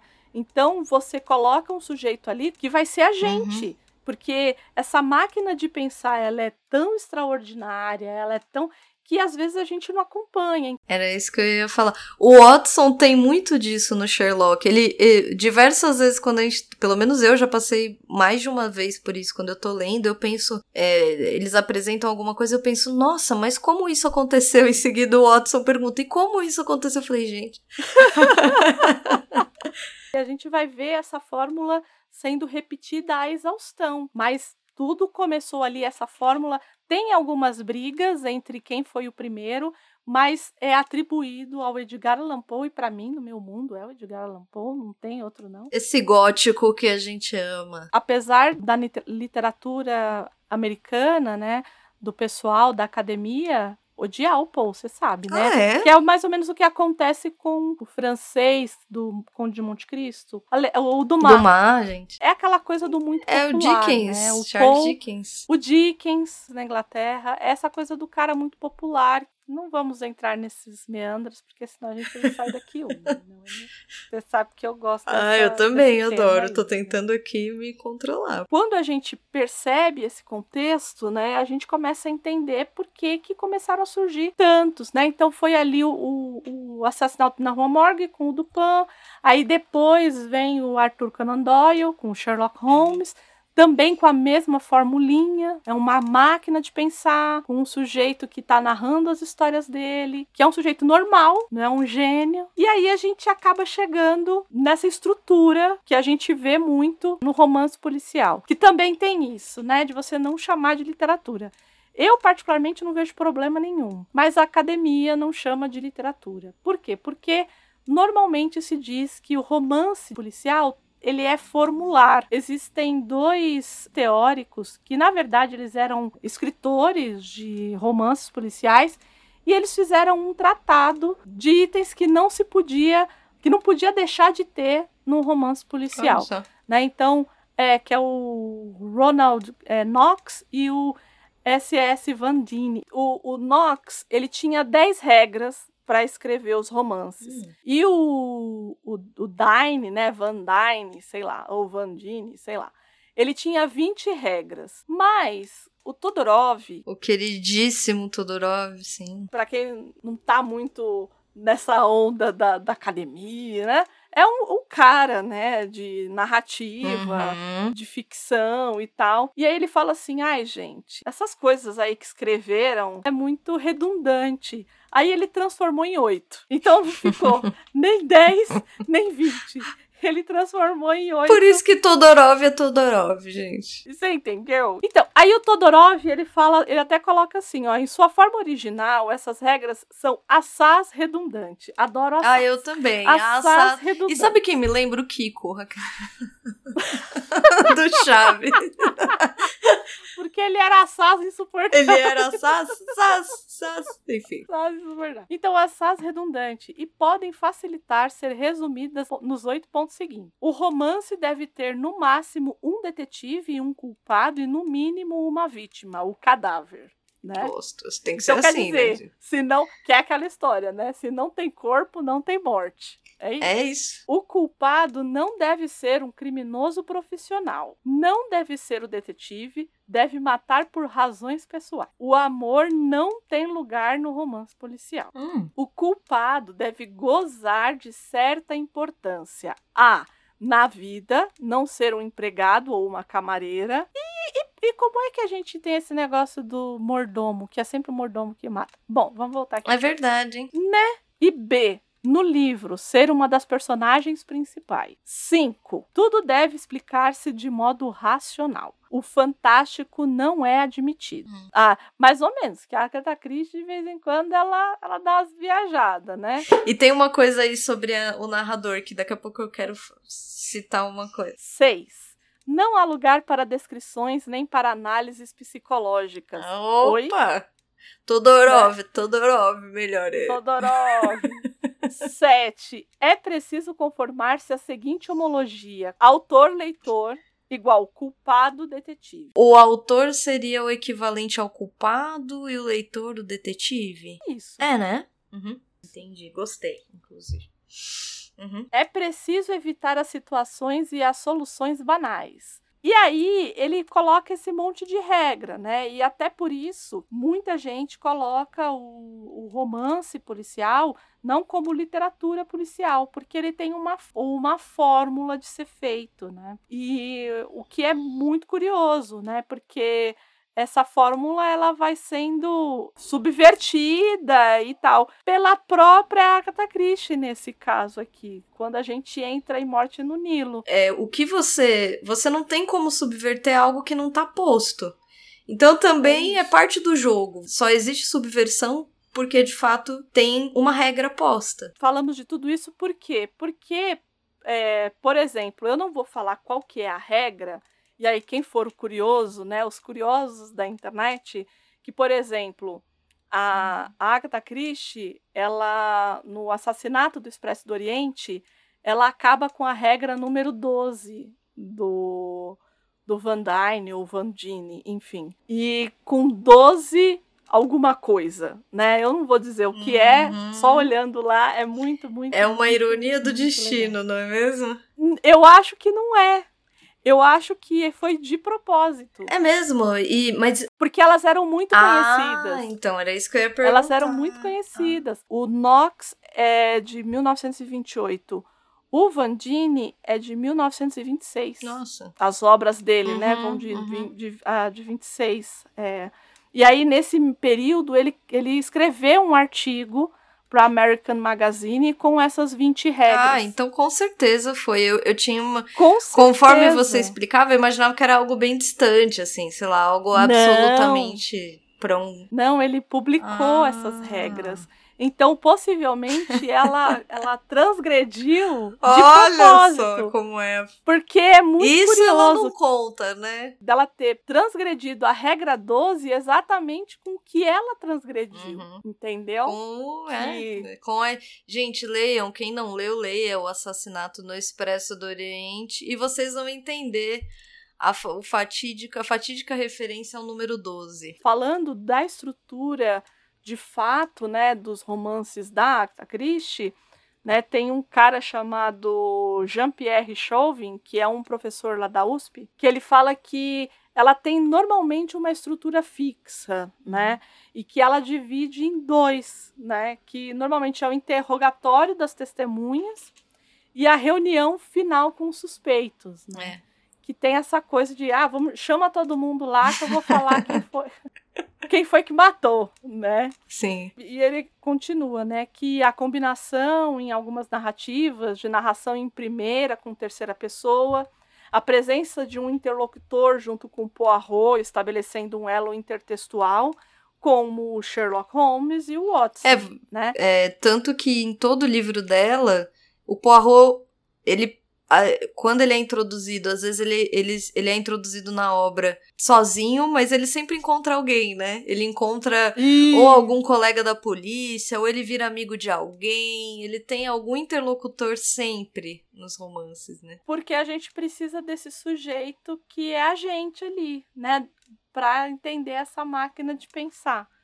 Né? Então ele sempre vai encontrar um. E normalmente é um cara da polícia, né? É um cara que, que trabalhou com ele em outros casos. Eu não sei se, se cabe já falar aqui, mas, por exemplo, a Agatha Christie, para mim, ela não tem um compromisso tão grande com parecer é, factível algumas coisas. O que falam muito, né, é que, por exemplo, o assassinato na Rua Morgue do Paul, ele foi baseado no assassinato de fato, né, numa história de jornal, e o Paul é, acabou meio que, eu vou colocar romanceando, não é bem essa palavra, mas ele acabou fazendo uma narrativa em cima daquilo ali. E existia um compromisso com a verossimilhança muito grande, uhum. né? Então era, era quase assim que você abria aquilo ali e poderia ser inclusive confundido com, enfim, com um fato. É, a Agatha Christie é aquela que vai começar a se descolar disso um pouco. Uhum, uhum. Dessa verossimilhança é, do mundo muito real, assim. O que, o que eu quero dizer, por exemplo, vê se você já teve essa impressão de leitura. Eu vou dar um exemplo que não é necessariamente do livro, né? Ele diz assim, nossa, aí o, o Poirot foi lá e ele viu que na sala tinha um copo de vidro. E aí ela conecta, ali mais pra frente da, do livro, ela conecta o copo com a o assassinato, mas de uma forma, às vezes, é, espalhafatosa, assim, uhum, sabe? Que não uhum. necessariamente alguém que, que está lendo ali, não, não vou dizer que não vai conectar, porque a intenção é essa, que você lê e você fique intrigado com aquilo, e mais pra frente ela, ela descreva a resolução do caso. Mas às vezes ela faz conexões que eu não sinto que, por exemplo, o, Conan Doyle faça. O Conan Doyle, não, não faz, ele tem uma, faz. ele tem uma coisa com pistas e essas pistas Isso. vão sendo decifradas ao longo. Ela não, ela joga elementos, aqueles elementos às vezes são muitos, te confundem, não existe uma conexão. Só que o Poirot, por ser um, um, um homem genial, ele ele conecta. Só que conecta de uma forma mirabolante, às vezes. Que me parece que, que a intenção dela ao escrever, é isso que eu quero dizer. A, a intenção dela ao escrever é muito mais te confundir como leitor, para que para ver se você descobre ali, você intui ali o que tem, do que essa esse te dá pista de Isso, exatamente, do que esse prazer é. da descoberta das pistas, essa o decifrar o enigma não é tanto o foco dela, me parece ser o foco muito mais de falar, não, eu vou criar aqui, como no assassinato do Expresso do Oriente, no Expresso do Oriente, uhum. é isso, é, ela cria uma situação de tamanha proporção que às vezes você você lê e você nunca vai imaginar. Eu acho que chegar é, nisso, né? É, eu acho que é mais é, não, não tô dizendo que é melhor ou pior. O assassinato no Expresso do Oriente foi um que, quando eu li lá, jovenzinha, a jovem Andréia, uhum. é, eu não tinha elaborado. Eu, eu também não. Final. Eu também não tinha elaborado o final. Mas eu acho que a intenção. Por isso eu, tô, eu não tô dizendo que é bom ou ruim, eu tô dizendo só de intenções mesmo. Eu acho que quando ela escreve, ela escreve com essa essa chave, entendeu? A chave da uhum. pessoa que vai dizer, nossa, eu, eu vou trazer um, um assassinato, um crime aqui de, de tamanha engenhosidade que o leitor vai chegar no fim e falar o quê? e aí a gente entra muito no, no que acaba deixando com que as pessoas fiquem meio frustradas ao ler esse tipo de gênero especificamente. Não tô falando dela específico. Uhum mas, por exemplo, eu li Código da Vinci há muitos anos é, atrás. Eu também li. Febre, eu também lembra? li, exatamente então, nessa época. E assim, no meio do livro eu já sabia quem era. Sim, uh -huh. o culpado. Então, caso dela, em específico, eu acho que tem muito essa chave do eu preciso segurar isso até o final eu preciso entregar pistas, porque como o romance policial, ele, ele tem uma herança dessa coisa dos jogos de pistas, dos jogos de adivinhação. Uhum. Então eu preciso entregar essas pistas mas ninguém me disse que tipo de pista que é para eu entregar, entendeu? Sim. E aí ela meio que utiliza aquela máxima do da arma de Chekhov, que se aparece uma arma ali no meio, alguém vai ter que atirar essa arma ah, em algum sim. momento, entendeu? Sim. Ela se vale desse artifício de narrativa para não ficar tão é, na cara. Ela é a dama do crime e a rainha do plot twist, é isso, né? Porque ela, ela se apega muito ao plot twist, né? Ela quer, ela quer dar uma virada que você fala, meu Deus.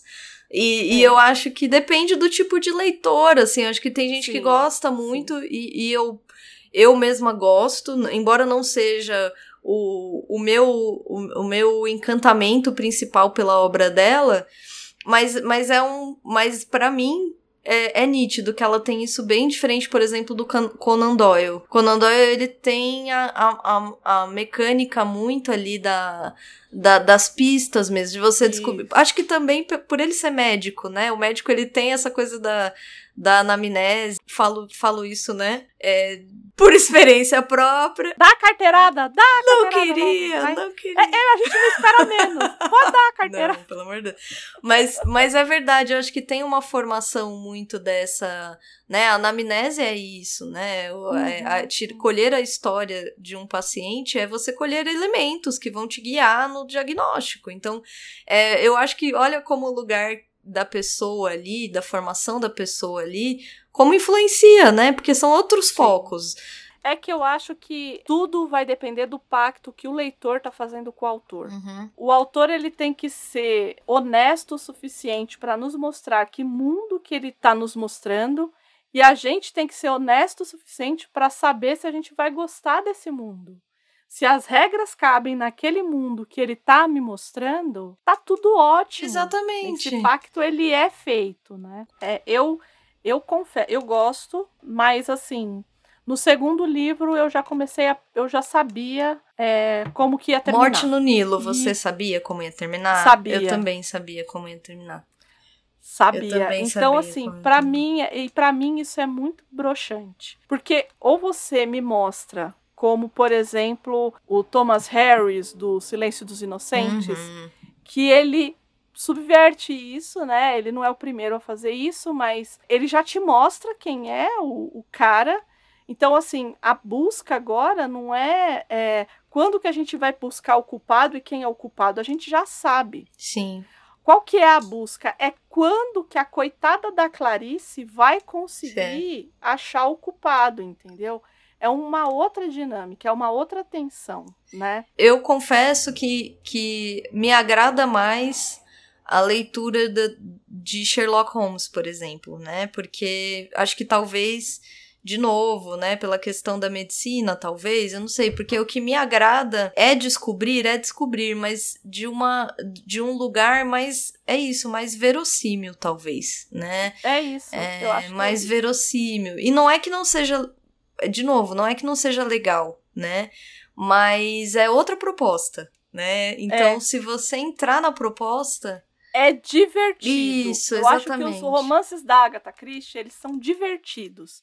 Porque é claro que o que interessa é o crime, mas para mim, é, o que mais interessa são os tipos que ela cria. Porque ela cria personagens, uhum. é, ela dá voz para aqueles personagens e são todos muito palpáveis. Quando, é, é, quando ela cria esse, essa gama, e esse livro tem uma sorte de personagens. Eu não sei como é que ela consegue dar conta de tanto personagem. Cada um tem uma identidade, um jeito de falar. Que eu acho que, para mim, a diversão ali é estar tá com aquelas pessoas ali. Eu acho que no final dos livros da Agatha Christie, para mim, é isso. É você conhecer essas, essas pessoas, aqueles lugares maravilhosos.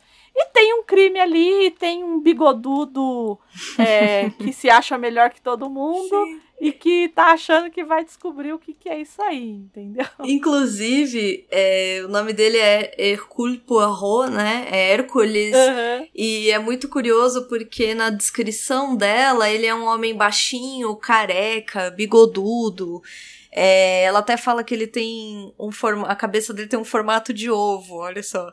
Uhum. É, só que ela que não tem nada a ver com o Kenneth Branagh. Não é, inclusive vamos até eu eu até vou vou, vou falar o que eu li por aí, né, sobre as, as uhum. críticas em torno disso.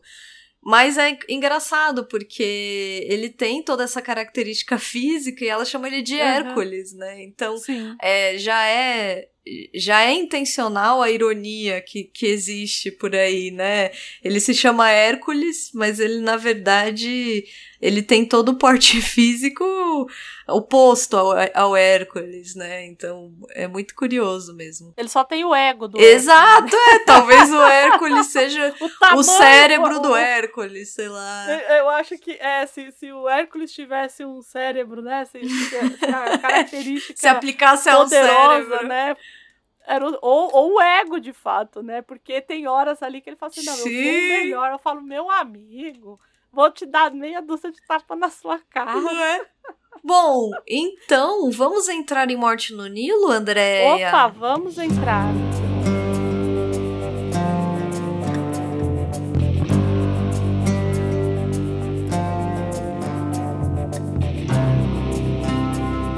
Num primeiro momento, a gente já dá de cara com Dona Lynette Redway, que é a vítima, né? Então, assim, Agora pare você, agora, agora pare, pare, né?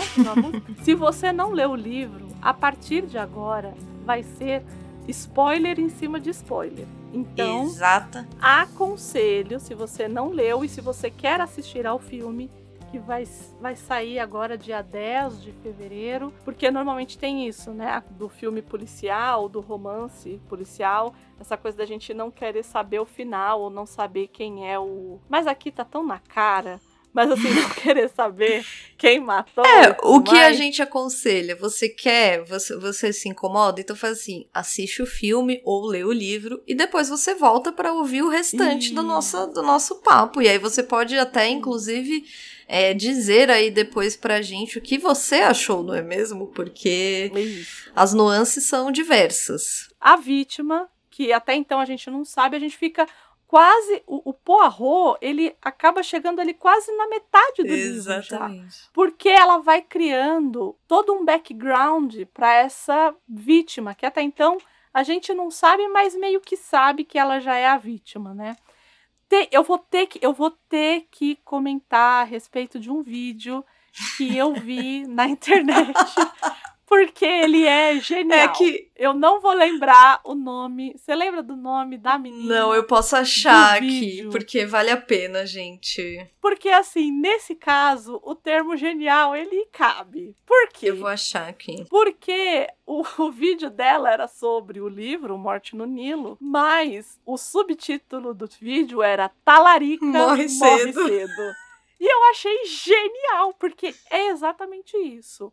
A dona Lynette Ridgway, ela tem tudo. Ela é uma mulher muito rica e ela não tem os pais. É...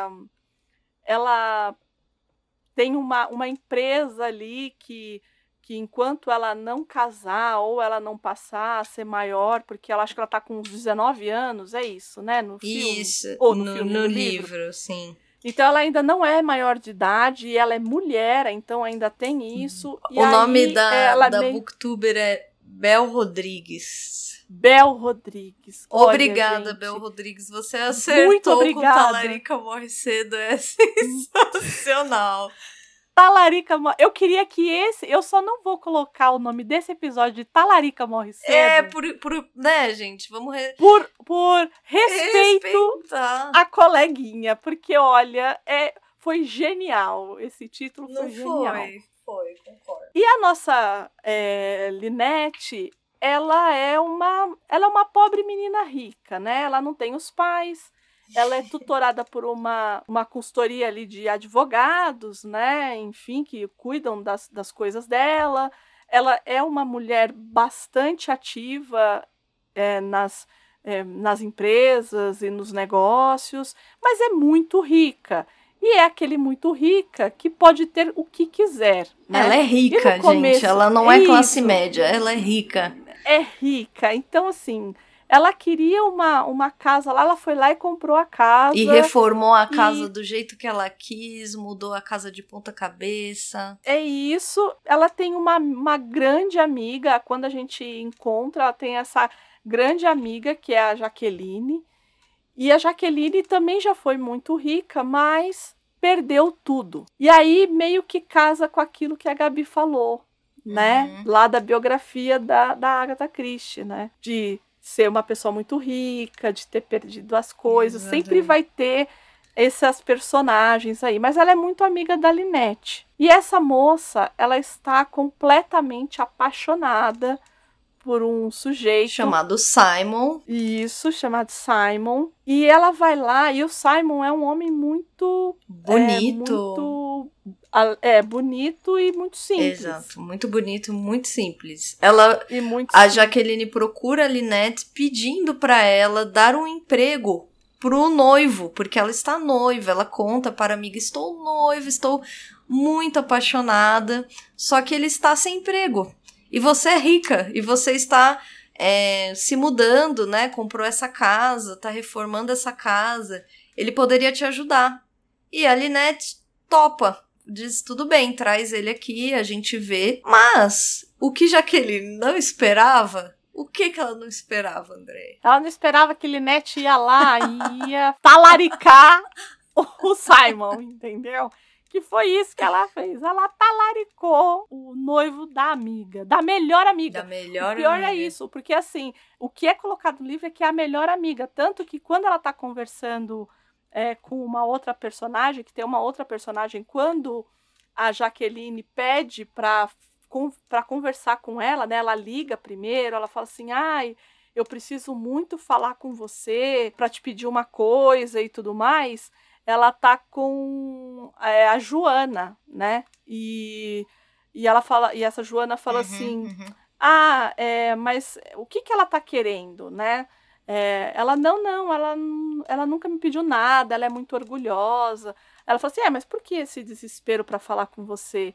Ela, não, aí ela conta a história da Jaqueline, que a Uhum. Jaqueline perdeu tudo e tudo mais. E aí a, e aí a Joana fala assim, é, eu não tenho amigos que perdem tudo. E aí a Linette pergunta, ué, mas se eu perder tudo, você não vai ser mais minha amiga? Ela, não. Do tipo... Sinceridade pouco é bobagem. Sin- assim, sincerona, sincerona, né? E aí, e de fato não era isso. Ela não ia pedir dinheiro, não ia pedir nada. Ela tava pedindo um emprego pro Simon. E o Simon, e por pela Linette ser uma mulher extremamente bonita e tudo mais, é, ela vai lá e acaba ficando com o, o sujeito Simon, E, e- né? e, gente, nesse momento da, do comecinho do livro, ele vai, ele vai ser dividido em duas partes. Ela vai primeiro Uhum. apresentar os personagens e depois ela vai passar. é, quer dizer, óbvio que a trama já vai acontecendo, mas ela faz uma, uma apresentação dessas personagens para depois ela desenvolver o que acontece que envolvem todas essas personagens. E ela descreve ali, naquele comecinho do livro, nada mais, nada menos do que pelo menos 13 personagens que sim vão aparecer o tempo todo no livro.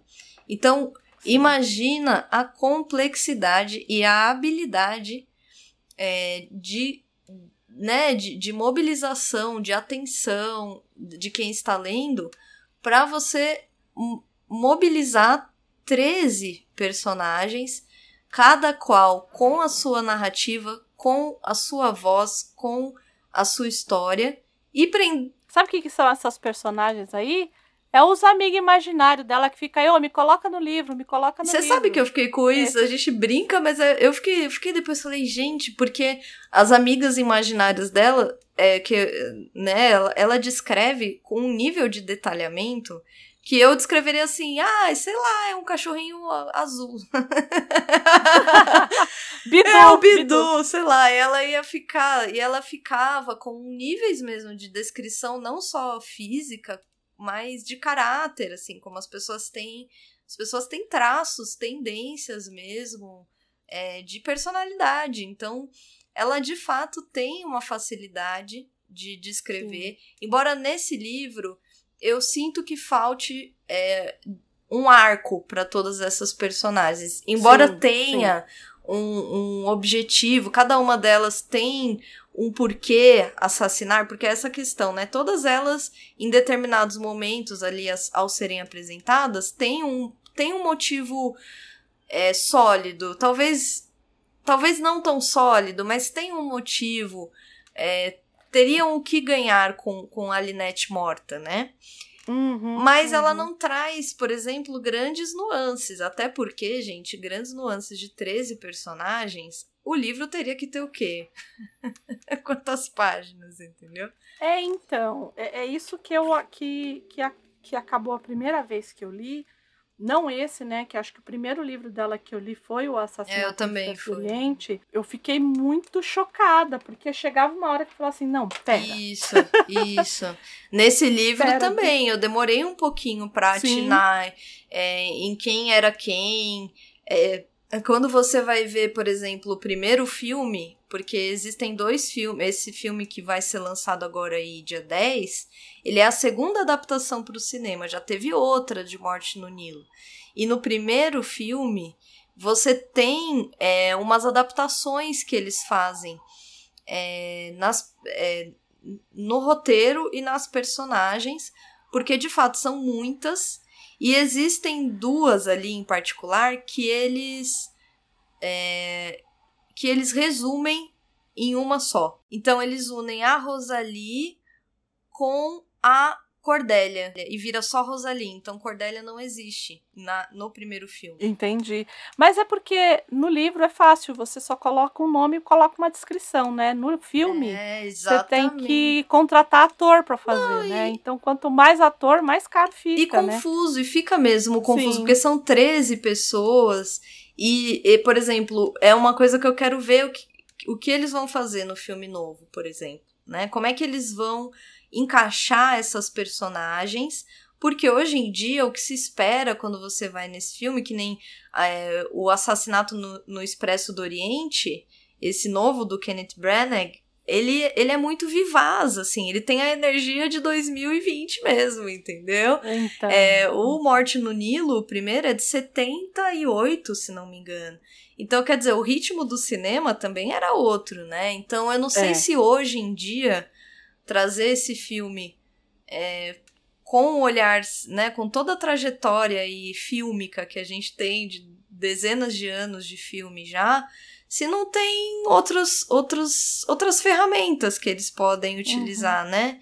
Sem excluir personagens, vamos ver. Porque, olha, é difícil, me parece muito difícil. É, no começo você tem que ter um pouquinho, um pouquinho de paciência, mas depois, e assim, a escrita dela é excelente, né? Exato, Então, exato. assim, não é um, não é uma tortura. A gente tá falando aqui, mas não é, Não, ai meu não. Deus, não, é super fluido. Ô, assim. Andréia, uma confu- confusãozinha, mas diga. Você fala uma coisa muito bonita, que é quando você lê é, um diálogo, você, você sabe quem, quem tá no diálogo na Agatha É. Christie, né? Então, as personagens têm uma voz, e é uma voz tão presente, ela é tão bem construída, que embora o livro seja repleto de diálogos, você não tem dificuldade de compreender entre quem tá, se- tá Uhum. se dando esse diálogo. Porque, é, de fato, é bem, é bem mesmo estruturado. Enfim, e aí eles casam e, e isso também eu achei de uma crueldade tamanha, né? Porque Nossa, sim.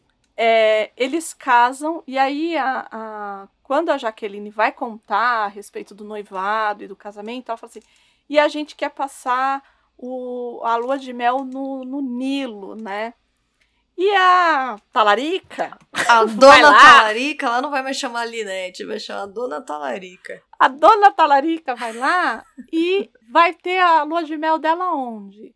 Numa excursão pelo Nilo, pelo rio Nilo. O que é. E aí a gente vai ver o Poirot, na verdade, a gente tem um vislumbre dele antes de tudo isso acontecer, quando isso tá para acontecer, quando tá pra gente entender o que aconteceu ali nesse nessa ida é, desse casal para essa lua de mel. Que antes ele vê um casal dançando num restaurante, né? E aí ele vê o como que essa que essa mulher olha para esse homem com um, um- quase como uma obsessão e ele fala assim é, amar desse jeito não é saudável para ninguém, né? Do tipo, É, e ele fala uma coisa do tipo: aquele que ama e aquele que é amado. Isso, né? isso. O casal tem. Esse casal que ele vê, que no- acaba sendo, na verdade, a Jaqueline e o Simon, antes dele ficar com a melhor amiga dela. Que na verdade ela tá contando, eles estão comemorando que ele vai ser contratado pela Linette, né? Exatamente. E é nesse momento que eles, ela diz que eles vão pro Egito, né? E aí a gente começa, e isso também é muito curioso no- nos livros da Agatha Christie, que você não tem simpatia nem pelo, pelo detetive. E você não tem simpatia por ninguém. Você teve algum. Não. E o curioso, por exemplo, porque o que acontece? Eles vão pro Nilo e Dona Jaqueline fica em casa sentadinha, quietinha, mordendo ali, remoendo ali aquela grande traição? Não. Dona Jaqueline fala: Tenho aqui o dinheiro guardado, eu vou é junto.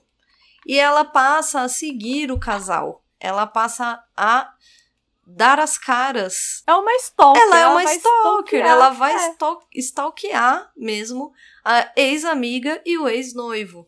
Então ela começa a fazer uma espécie de terrorismo ali, psicológico com Uhum, eles. uhum. Embora ela não os ameace, porque me parece que tem uma questão até jurídica ali, dela não, né, não poder incomodá-los, tem alguma coisa. O livro dá a entender que tem alguma coisa assim, mas Uhum. ela de fato segue, faz o, o, o itinerário exato do casal. E calha de Poirot estar coitado de férias, porque um detetive ele nunca pode estar de férias, não é mesmo?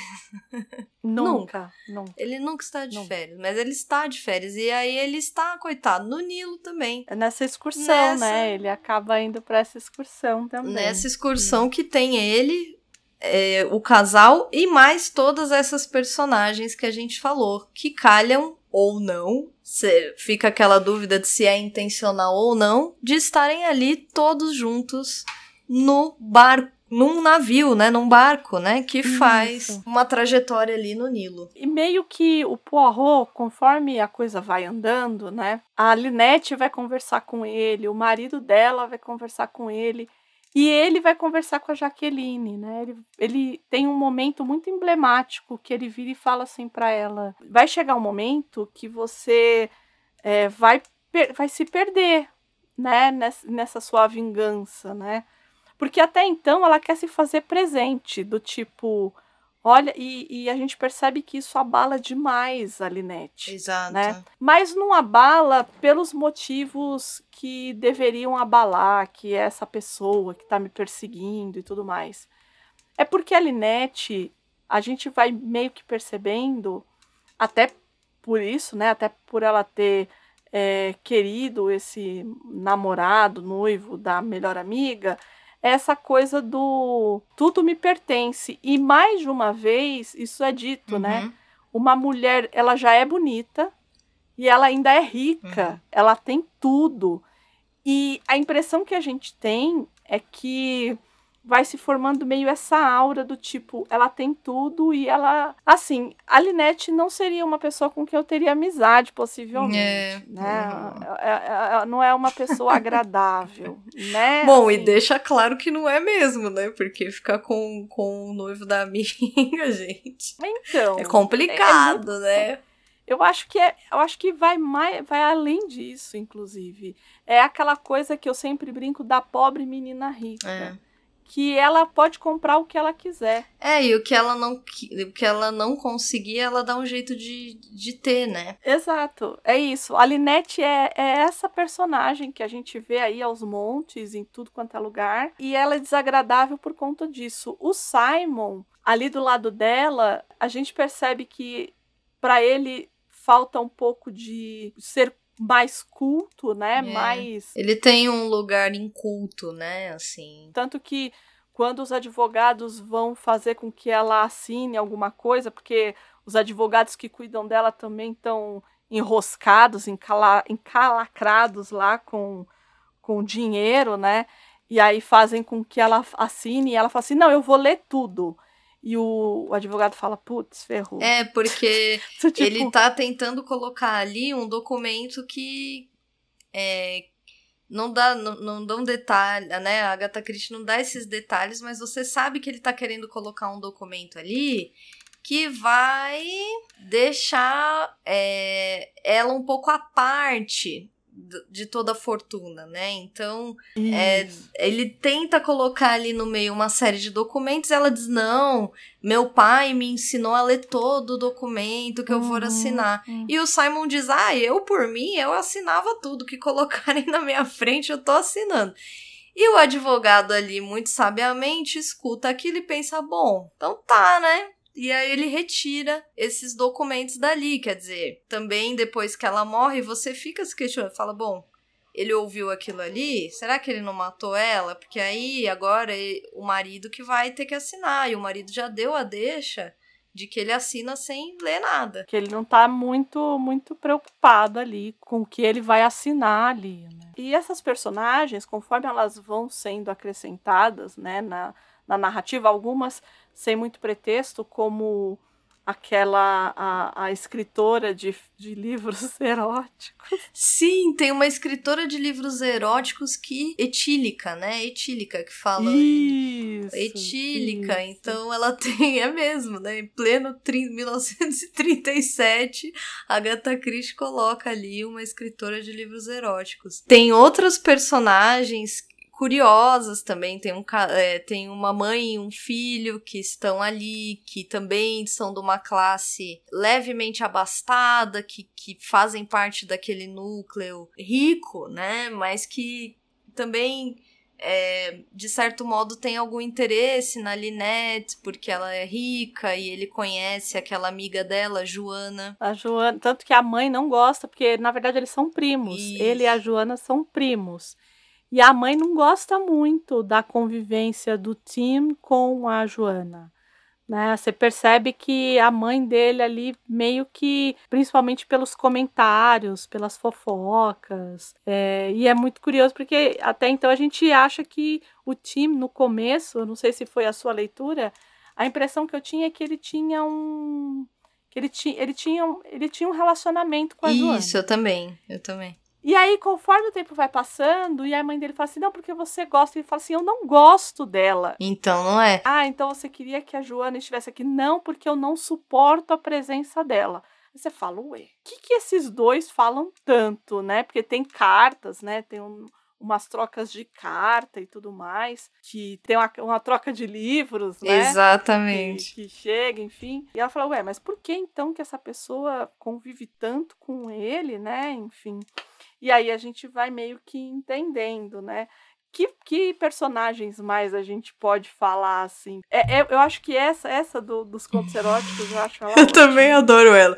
Ah, tem um médico. Sim, sim, é verdade. Tem um médico, tem um, médico. tem um, um arqueólogo. Sim. Tem sim. Um, um rapaz que é rico mas ele se faz de anarquista, né? Esse Isso é bom achei. também. Isso é eu achei bom. demais. E ele só descobre porque ele entra, ele vai ter que entrar uma hora nos camarotes lá na, nos quartos de cada um, e ele vê uma roupa muito boa de, de baixo, assim, né? Porque uma, tipo, como se fosse uma cueca, sei lá, alguma coisa de baixo, uma roupa de baixo. E, e ele vê que é uma, é uma peça muito de, de alguém que possivelmente tem muito dinheiro. Então aí ele, ele deduz que, na verdade, toda. aí, ó, o boy da, da, né, da, da, das ciências humanas aí, já já em 1937.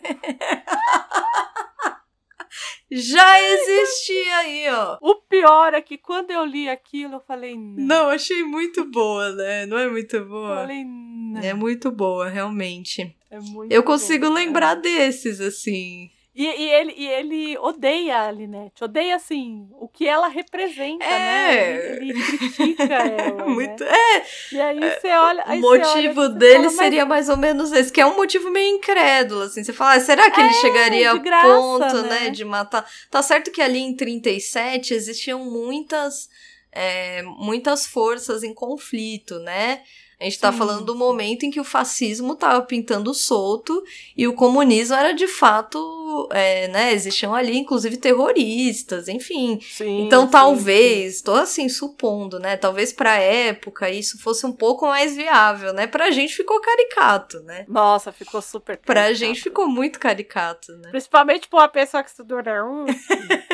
A hora que eu comecei a ler aquilo ali, eu falei, ah, Ai, eu sei de onde vocês tiraram isso aí, hein? Eita, que foi direto do centro acadêmico que veio. Eita, nós. Ai, Deus. E a Cornélia, eu acho que a Cornélia é a, princip... a personagem que eu mais gostei. É porque ela é a coitada. Né? Tá- coitada. Ela, Ela é que tá coitada, ela não sabe nada. Usam ela, né? A própria Jaqueline usa ela. É muito. Olha, ficar quieta, coitada da Coitada da menina. Tava só ali, primeira viagem da menina, entendeu? Não, e aguentando a Miss Bowers, que era. É, Miss Bowers não, a. Marie von Schuller, não, Schiller. Ela é uma senhora muito rica que, nossa, esculacha a menina, coitada da. Porque a menina é, é, assim, a história né, de, de muitos aí, né? Que a menina é da família dessa senhora, possivelmente de uma irmã, de uma sobrinha e tal. E ela precisa de alguém para acompanhar ela nessa viagem que não seja só a, a dama de companhia dela lá. Então ela leva essa menina e é a possibilidade. Exato. Isso tem muito, eu não sei se você assistiu aquele Adoráveis Mulheres. Não, ainda não. Precisa, Então, inclusive. O Adoráveis Mulheres, é, parênteses, né? Ó, ó, Gosto. O Adora... Eu gosto muito do Adoráveis Mulheres da década de 90, né? Porque a Joe é a Winona Ryder. Eu amo essa adaptação. E tem essa tia que é muito rica e que não tem filhos e que acaba se valendo dessas sobrinhas. Então essas sobrinhas ficam ali com ela como dama de companhia e leem para ela e tudo mais. E aí tem uma dessas dessas sobrinhas, a Joe é a primeira que acaba indo fazer essas companhias, mas ela a Joe ela quer ser escritora. Hum, Então ela não, ela, ela, o que a tia dela quer é arrumar um marido para ela e ela não quer, ela quer ser escritora, ela quer sair dali e tudo mais. E a irmã dela mais nova, que é a irmã que realmente quer casar e que quer ter família, que quer casar com um cara rico e biriri Hum. é, é que acaba sendo essa dama de companhia. Então é muito parecido com o que a gente tem aqui com a coitada da Cordélia, entendeu? E a coitada cai ali de paraquedas. Pois é. E ela achando que as pessoas gostam dela e que, enfim. Mas nem ela eu consigo ter tanta simpatia. Também, mas assim, de todos é a que eu mais, é que eu mais me simpatizei, se é que dá pra dizer isso, né? Bom, fato é, Linette morre. Morreu an- antes ela do que eu. Talarica morre cedo. Morre com uma bala na cabeça, super tranquila, como assim como se estivesse dormindo. E aí tem umas tramas ro rocambolescas. Rocambolesco. Por- não são rocambolescas?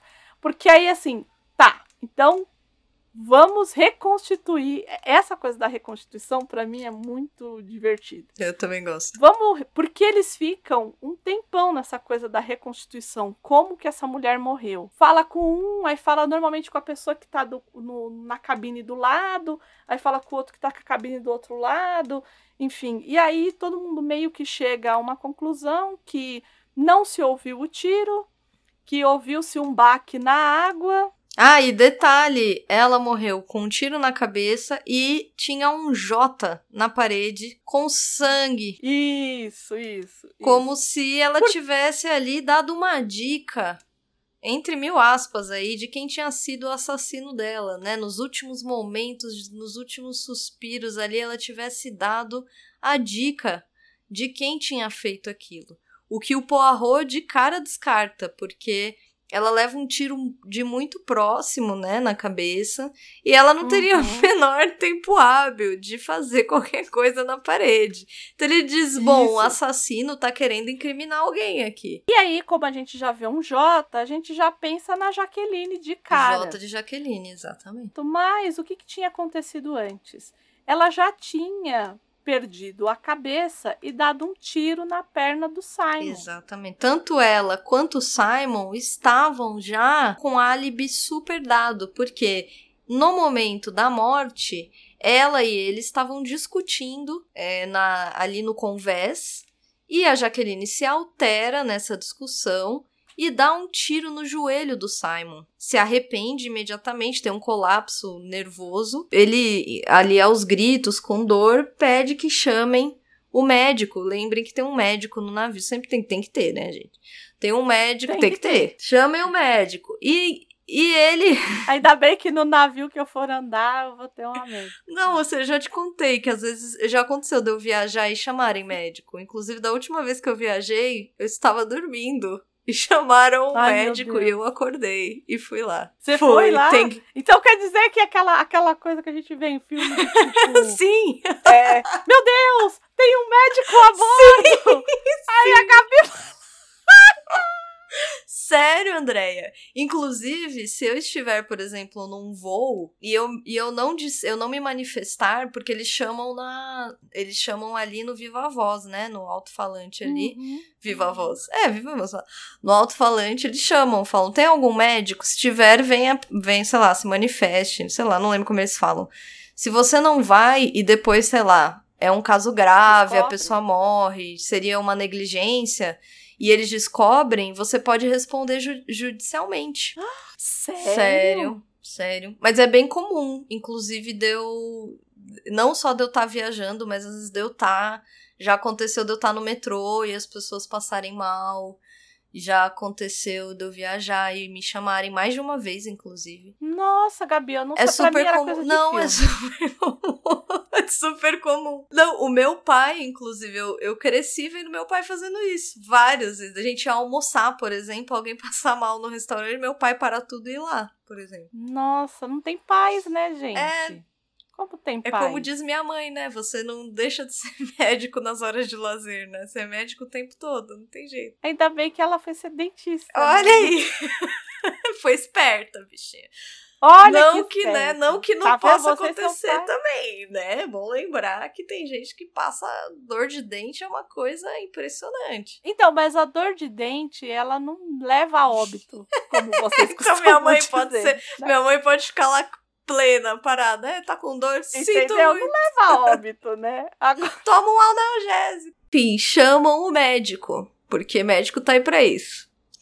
tá aí pra E- isso, isso. Aprendi hoje que médico... Aprendeu, você viu só, médico tá aí pra isso. E o Simon imediatamente diz: não deixem Jaqueline sozinha, porque ela está tendo um ataque de nervoso.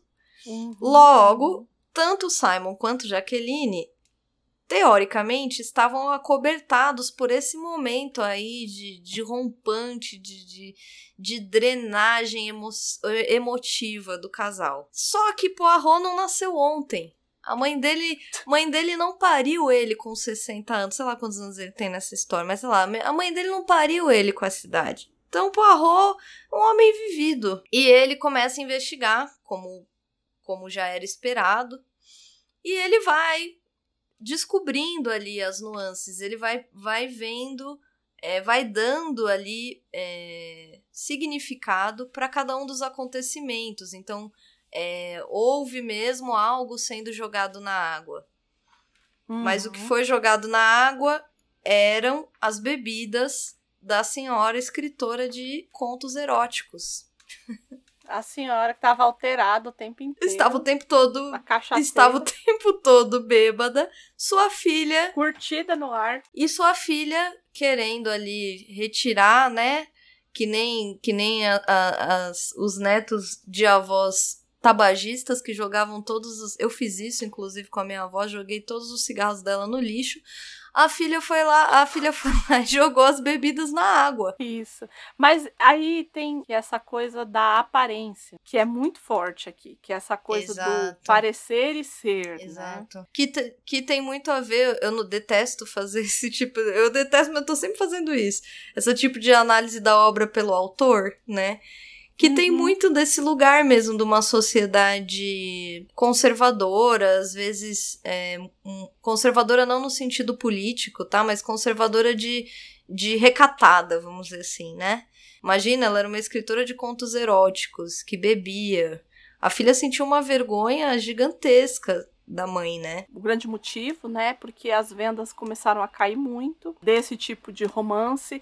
E aí a gente vê também essa coisa do romance popular e, e, é, não é à toa que está aqui, né? Possivelmente em alguma em alguma instância ali teve-se uma eclosão, né, de romances eróticos, né? Sim. É, que vai e volta, né? Os romances eróticos eles têm isso, né? A Anaís Ninha dessa época, não é?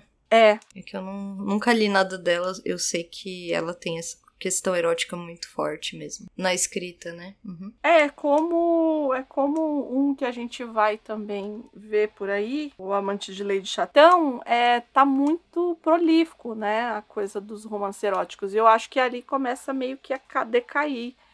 E Hum. Uhum. que ela tem essa coisa, né? Ela já não vende mais como ela vendia. Ela tá decadente, né? Ela tá.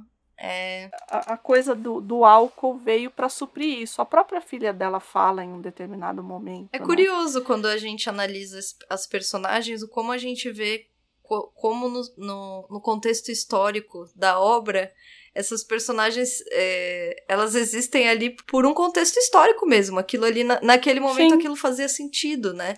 Por mais que, que hoje em dia, de novo, tenha se tornado caricato, tinha muito sentido naquele momento, né? Enfim, tem esse baque na água que são essas bebidas sendo jogadas na água. E o, o, o Poirot, ele, no começo, é, me deu a impressão de que ele tinha um interesse pela Rosalie ali, né? É, eu que também. era com quem ele conversava mais, né? Ela parecia uma moça muito parelha com ele ali no sentido de conversa. Eles criaram um, um companheirismo curioso, assim. É, ela não era genial como ele, mas é, ela era mais rápida nos, nos pensamentos. Ela conseguia acompanhá-lo. Exato. Né? Porque tem esse problema também, né? Esses detetives, esses companheiros desses detetives, se eles não são rápidos, eu acho que é esse o grande problema, às vezes, é um lugar que colocam muito o Watson, e eu acho que injustamente, inclusive, esse companheiro bobo. E ela não era, ela era super. Ela acompanhava os raciocínios ali, né? É, sim. E eu achei que tinha, mas como já diz lá a regra, que não há espaço para o amor num romance policial. É o que tá dizendo. Então, acho que, É, é que uma regra. regra a, a Agatha Christie manteve, Manteve. né? O Poirot não vai se apaixonar por ninguém, não. Mas aí a história vai caminhando e a gente vai percebendo que os álibis eles vão meio que caindo. Quando a Linette ela é assassinada, some um colar de pérolas Exato. Que aquela amiga Joana dela estava encantada com esse colar de pérolas. Quando Começa, né? isso, lá no começo, a primeira vez que a gente vê a Joana, e a primeira e a única, porque a Joana ela não vai pra excursão, né? E aí a Joana fala: "Ah, eu posso usar". E aí a Linette fala assim: "Ah, amiga, quando você quiser, né?". então, possivelmente é, essa amiga deve ter usado esse colar em algumas algumas vezes. E aí tudo gira em torno desse roubo desse colar. Então as pessoas falam assim: "Ué, mas será que ela foi assassinada para que roubassem, subtraíssem esse colar?" É, o primeiro a ser desconfiado, né? O primeiro a, a, a, a- a coitado sair de, de errado sempre é, né? O serviçal. E aí, nesse caso aqui específico, é a. A, a gente pode chamar de camareira ali da, da, da Linette? É. Pode, né? É que hoje em dia isso não existe muito, né? É, então. E aí vão em cima dela, fala: olha, você não viu? Que foi ela que, ela que encontra, né, a Linette morta. Você lembra de ter visto o colar? E ela fala: não. E aí é, depois ela também aparece morta. Exatamente. Porque parece que ela sabe quem é e ela não falou nada pro Poirot. Que ali, na hora que ela tá sendo entrevistada, o que que ela diz? Bom, não, eu não vi nada, mas se eu tivesse, vamos supor que eu tivesse acordada naquela hora e eu tivesse, por um acaso, passando ali naquele corredor, talvez eu tivesse visto quem matou a Linette. Uhum, uhum. E isso um pouco chama a atenção do Poirot, porque ele diz assim, ué, por que, que ela me diria isso, sendo que ela não viu nada? Ela, ela tá mandando algum recado para mim, É. né? Que é uma dedução muito boa, inclusive, né? É, A gente que falou tanto, né, que às vezes a Agatha Christie dá umas Umas sabonetadas aí, né? uns malabares, essa é uma dedução muito boa, porque de fato ela, ela faz isso, né? É como se ela tivesse ali querendo mostrar que ela viu alguma coisa, mas ela não ia falar o que ela viu. E eles também não colocam ela contra a parede, do tipo, não, não aprofundam, né? Não. Porque ele só vai meio que pensar nisso depois, né? Ele vai ficar. É, ele na hora Ele- ele não ela- capta, conforme ela morre, inclusive, porque ela morre, ele Isso. falou, ela morreu pelo quê? Pelo colar? Será que ela viu alguma coisa relacionada à morte? Aí ele vai lembrar que ela disse isso naquele primeiro momento e vai associar, né? Ele vai Isso. dizer, olha, ela quis dar um recado, mas não foi pra mim, porque eu não ela não teria como me chantagear, porque a impressão que dá é que ela tá querendo chantagear alguém. Isso. Quem ela estava querendo chantagear? Será? Quem? E aí essa história do colar, ela vai tomando uma proporção, porque todo mundo quer saber onde está esse colar. E é aí que ele começa a fazer, né, a revista em todos os, os quartos e tudo mais. É nesse momento, não é? Do colar. Exatamente. Que ele quer saber. Que é aí que ele vê que o, o ou Jim, sei lá, nunca lembro se é Jim ou Jim. Não, você tá falando já do, do, do, do filho da mãe, né? Filho da mãe. do, ti- do filho da mãe, né? Que ele é bem filhinho da mamãe mesmo. Sim, né? eu gostei muito. Filho ele da é mãe. bem filhinho da mamãe, né? É, não, eu tô falando do rapaz que é o, o, esquer, o esquerdista lá do. Que é aí que ele vê os, os trajes. Ah, de- é nesse de momento, é verdade. rapaz, ele faz uma é. inspeção em todos os quartos e depois ele pede pra fazer uma inspeção em todos os, os hóspedes, né? Não seriam hóspedes, né? Os tripulantes ali. O pessoal que O tava pessoal ali. que tá ali, exatamente. E nisso aparece um colar, não é mesmo, Andreia? Aparece. Mas não é o colar de Linette. Não. O Poirot imediatamente percebe que é um colar falso. Porque não basta ser o melhor. é, o, melhor detetive do mundo. Ele também, ele Ele também, também sabe tem- coisas a respeito de joias, não é mesmo? Porque aquelas pérolas que estavam ali, minha amiga, aquelas pérolas, elas não eram redondas o suficientes, bonitas o suficiente. É, ele tem alguma, eu não sei, ele tem uma, um insight ali, ele percebe que não Uhum. são verdadeiras as, as, As pérolas. as pérolas. Ele decide é, investigar isso, porque na verdade o, o colar é entre- entregue pra ele pela Miss Bowers, inclusive, que é uma enfermeira que tá uhum. ali, que é uma acompanhante, não é enfermeira, né? Ela é uma acompanhante de uma das senhoras e É, da senhora do demônio. é, a lá. Van Schiller, sei lá se é assim que fala. É. Ela diz, olha, ela é cleptomaníaca. É basicamente isso que ela diz, não é, Andréia? É. Ela diz, olha, ela é cleptomaníaca. Então, quer dizer, você tem ali um, um, um leque de pessoas incríveis. Não é, não é. E aí, e, e ela vai jogando essas personagens. E o, o que eu acho mais curioso é que ela não vai só jogando as personagens. Ela vai jogando os defeitos dessas Exatamente. personagens na sua cara. Pra você falar assim, meu Deus, mas eu achava que era esse. Não, é- não, mas e essa daqui? Meu Deus, a mulher é cleptomaníaca. Não Pra E, e o fato Mari. dela não ter cometido o crime não a faz mais uma pessoa necessariamente boa ou incrível, Isso, né? isso. E é por isso que eu digo que é tão difícil a gente simpatizar com as personagens da, da Sim, né, essencialmente nesse romance, sim, né? sim. Eu não sei como é que isso vai pro cinema, porque nesse novo filme, É, eu também não. porque eu acho que quem faz a Linette é a Gal Gadot. Eu acho que ela é muito carismática. Eu acho eu ela acho super que- linda. Não, ela é bonita, mas, Bom, mas eu gosto. Né? É, fala.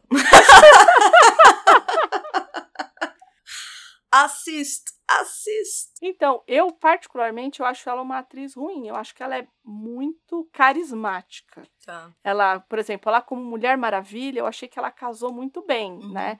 Mas é, porque ela, ela tem um carisma. É tipo o The Rock, ele não precisa. O, ele não precisa é, ser um bom ator. Uhum. Ele sorri, você. É, A câmera gosta dele. é, é É- impressionante, né? Suga a sua- o seu olhar, assim, né? Sabe uma coisa que me incomodou? Tanto em um filme Ah. quanto no outro? E eu sei que é pura bobagem, talvez, da minha cabeça, porque eu não implico necessariamente, por exemplo, o Poirot, que é feito pelo Kenneth Branagh, ele não é bem caracterizado, no sentido de literalmente caracterizado, né? Como a, como a, a própria Agatha Christie descreve, ele Não, o Poirot daqui, ele é galã. Isso, né? ele é um pouco. Exatamente, ele é um Poirot bem galanzão, assim, né? Ele é bem. Isso, é. E as pessoas reclamam e eu não vejo problema em relação a ele, assim, né? Eu acho que, às vezes, pro filme ter um apelo melhor e para o filme funcionar como eles gostariam que funcionasse, eu acho que, às vezes, é- essa, esse tipo de adaptação funciona para o que eles querem entregar. Agora, Uhum. por exemplo, tanto no filme de 78 quanto nesse filme, a Lynette, ela é morena. Ela tem um cabelo escuro. Isso, E no livro, isso. ela é loira. Ela é loira. E eu É. falei, gente, mas que qual o problema, né? E aí, no filme de 78, e aí eu acho uma sacanagem colocar, Uhum. porque aí, gente, agora a gente já vai identificar mais ou menos quem foi que matou e tudo mais, quem são os É, culpados. não tem jeito, né? Porque a- que- quem colocam pra fazer a Jaqueline é a Mia Farrow. E Mia Farrow, né? Vamos combinar que Mia Farrow, né? Então, ela Ela já é entrega. Se tipo você começou a assistir o- o filme, você fala, ah, tá. Ah, tá. Então, que é mais ou menos o que acontece com o Iluminado. É, Você colocar exatamente. o Jack Nicholson no papel do Jack, do Jack whatever, que eu não vou lembrar o sobrenome. É, também do, não lembro. do Jack lá do, do Iluminado, você fala assim, ok, ele vai ficar maluco. É ele o maluco, É. entendeu? E é mais ou menos porque a Mia Farrow, ela tem esse lugar, é, é como a adaptação do Grande Gatsby. Eu amo o Grande Gatsby. E eu amo o Grande Gatsby do Robert Redford, porque ele é o meu grande... Ele é o Gatsby. Pra mim, ele, ele é é, lindo, a né? Ele é muito lindo. epítome do Gatsby, assim. O Leonardo DiCaprio fez? Fez, mas não dá. Pra mim, o Gatsby é o Robert Redford. E ela faz. E ela a- é a be- o, o bebê de Rosemary, né? Vamos combinar. Então. Ela é. Pra mim, ela é, pelo menos, entendeu? Eu não consigo assistir. Mas, por outro lado, eu vou aproveitar o gancho da, da mulher loira pra dizer que, assim, olha que curioso. Você tem, por exemplo, no cinema, muito forte, a figura da femme fatale, né? Sim. da- dessa sim. mulher que chega e arrasa tudo e que na verdade ela está enganando a todos. Por exemplo, o, o, o próprio Hitchcock explora isso muito, né? com a Sim, Kim sim. Novak, com outras atrizes também. É, em Belle de Jour, por exemplo, é, você tem isso com a com a Catherine Deneuve, gente. E ela também tem um passado que ela esconde, então na verdade ela é um pouco pérfida, ela é um pouco é, ela tem uma coisa do engano, daquela pessoa que Uhum. tá, na verdade, sendo sedutora, só que sedutora num, num sentido que não é o sentido sexual, né? Então, a, a questão da mulher loira, ela tem uma coisa do traiçoeiro também, sabe? Hum. E por isso que eu fiquei muito, muito curiosa, assim. Eu achei, eu achei interessante que, na verdade, é, a loira virou a Jaqueline, Entendi. É, né? Em ambas as adaptações. Isso. É, é. E, e- e foi algo que me incomodou. Eu falei, gente, mas ela não é loira, né? E, e no primeiro filme me incomodou. Quando eu vi o trailer, quando saiu o, o trailer do Morte no Nilo de agora, de fevereiro, eu fui correndo assistir porque eu queria ver se eles iam fazer uma Linette loira. Não fizeram. Eu falei, gente, mas gente, como assim? Cadê? Né? Adoro, Gal Gadot tá ótima, né? Mas, mas, né, aquela coisa, assim, curiosa mesmo, né? Talvez funcionasse muito ali pra, pra Agatha Christie naquele momento que ela escreveu, mas é, eu, eu concordo que a nuance cinematográfica, né, da, da mulher da mulher morena e da mulher loira tem, olha curioso, né, uma, uma questão de É. imagem mesmo, que a gente tá aqui imagem. pensando, né? Porque pra mim é o, é o é o oposto, assim, eu acho que a mulher loira ela tem um, um passado aí de de falsidade, como se ela estivesse enganando o tempo todo, né? Eu penso toda hora eu penso no corpo que cai Uhum, né? Porque é. é. isso, ela é a mulher loira que chega e que engana, né? Só que tem várias outras, né? Enfim, não sei o que, o que pensar disso, mas foi algo que me incomodou quando eu vi que não era loira, assim. Nossa, é curioso mesmo, porque pra mim é engraçado como é, depende, depende muito do olhar, né? Sim, totalmente. pega- É isso que eu tô. É muito louco, né? Porque, por exemplo, você pega o, o advogado do diabo, Ah, né? aham. É, você, você assisti, assisti. Muito bom. Quando a coitada da Charlize, que acha que tá doida, tadinha, Sim. Que ela parte daquele cabelo loiro, lindo e tal, que ela vai pra um cabelo curto, morena, Aham, aham. e que ela já tá com o mal nela, né? Sim. Então, pra mim, sempre foi um, um- uma, uma recorrência dessa imagem da mulher corrompida, né? Assim, que o loiro tem essa coisa do angelical e tal. E olha que às vezes, André, agora, olha, a gente tá fazendo aqui um jogo, porque olha, é, por exemplo, não bastasse, né, a pessoa ter várias, várias é, vários gostos peculiares, eu também gosto muito de true crime, né, true crime. Sim, sim. E é muito comum que em julgamentos, né, em júris, etc., mulheres que estão sendo acusadas, por exemplo, de assassinato, se elas são loiras, é muito comum. Você vai pegar mais de um caso, assim, eu posso eu posso nomear alguns três aqui, pelo menos, né, claro, de mulheres que tingem o cabelo pra preto, por exemplo. Que loucura. Porque transmite uma impressão mais recatada daquela mulher. A loira. Será que não é mais comum que recatada? Será que não Pode é ser, esse lugar pode do, ser, do comum? Porque ser. o loiro é aquilo que é o incomum, sim. né? O que chama atenção também, né? Destaca É, ali, porque. né? Exato, exato. E é comum. Né? O ruivo era o que eles queimavam na fogueira, porque era do capeta. O... Isso não sou eu que tô falando, tá, gente? Era isso mesmo que acontecia. Você era ruivo complexo. Isso, mas é mesmo. Né? Mas é mesmo. É. É mesmo. O lo... E o loiro é essa coisa do, do, do excepcional, porque é, é- é recessivo, né? A médica aí vai saber mais que eu. É, mas é isso. É o recessivo por excelência, né? O loiro do olho azul, enfim. Uhum. E é o, é o raro, né? É o raro. E talvez essa coisa do, do, da, do moreno, cabelo preto, cabelo escuro, é a coisa do comum. Sim, e, Então, que não se destaca, pode ser mesmo. E é curioso que em ambos os filmes tenha essa opção aí, né? O opte por, por fazer essas. Essas duas personagens são personagens centrais, tanto a Linette quanto a Jaqueline. Uma loira e a outra morena. Nos dois filmes. Sim. E aí, como a gente já meio que falou da Mia Farrow como Jaqueline, como Fica a não poderia dica. de ser, fica a dica, né? Porque quem mata de fato a Linette Tan, tan, tan, é a Jaqueline. É a Jaqueline. né? A Jaqueline não, né? É, não a, não a Jaqueline, mas o casal, que na verdade nunca se desfez. Isso. Nunca se Isso desfez. é uma sacanagem. Isso aí, ó.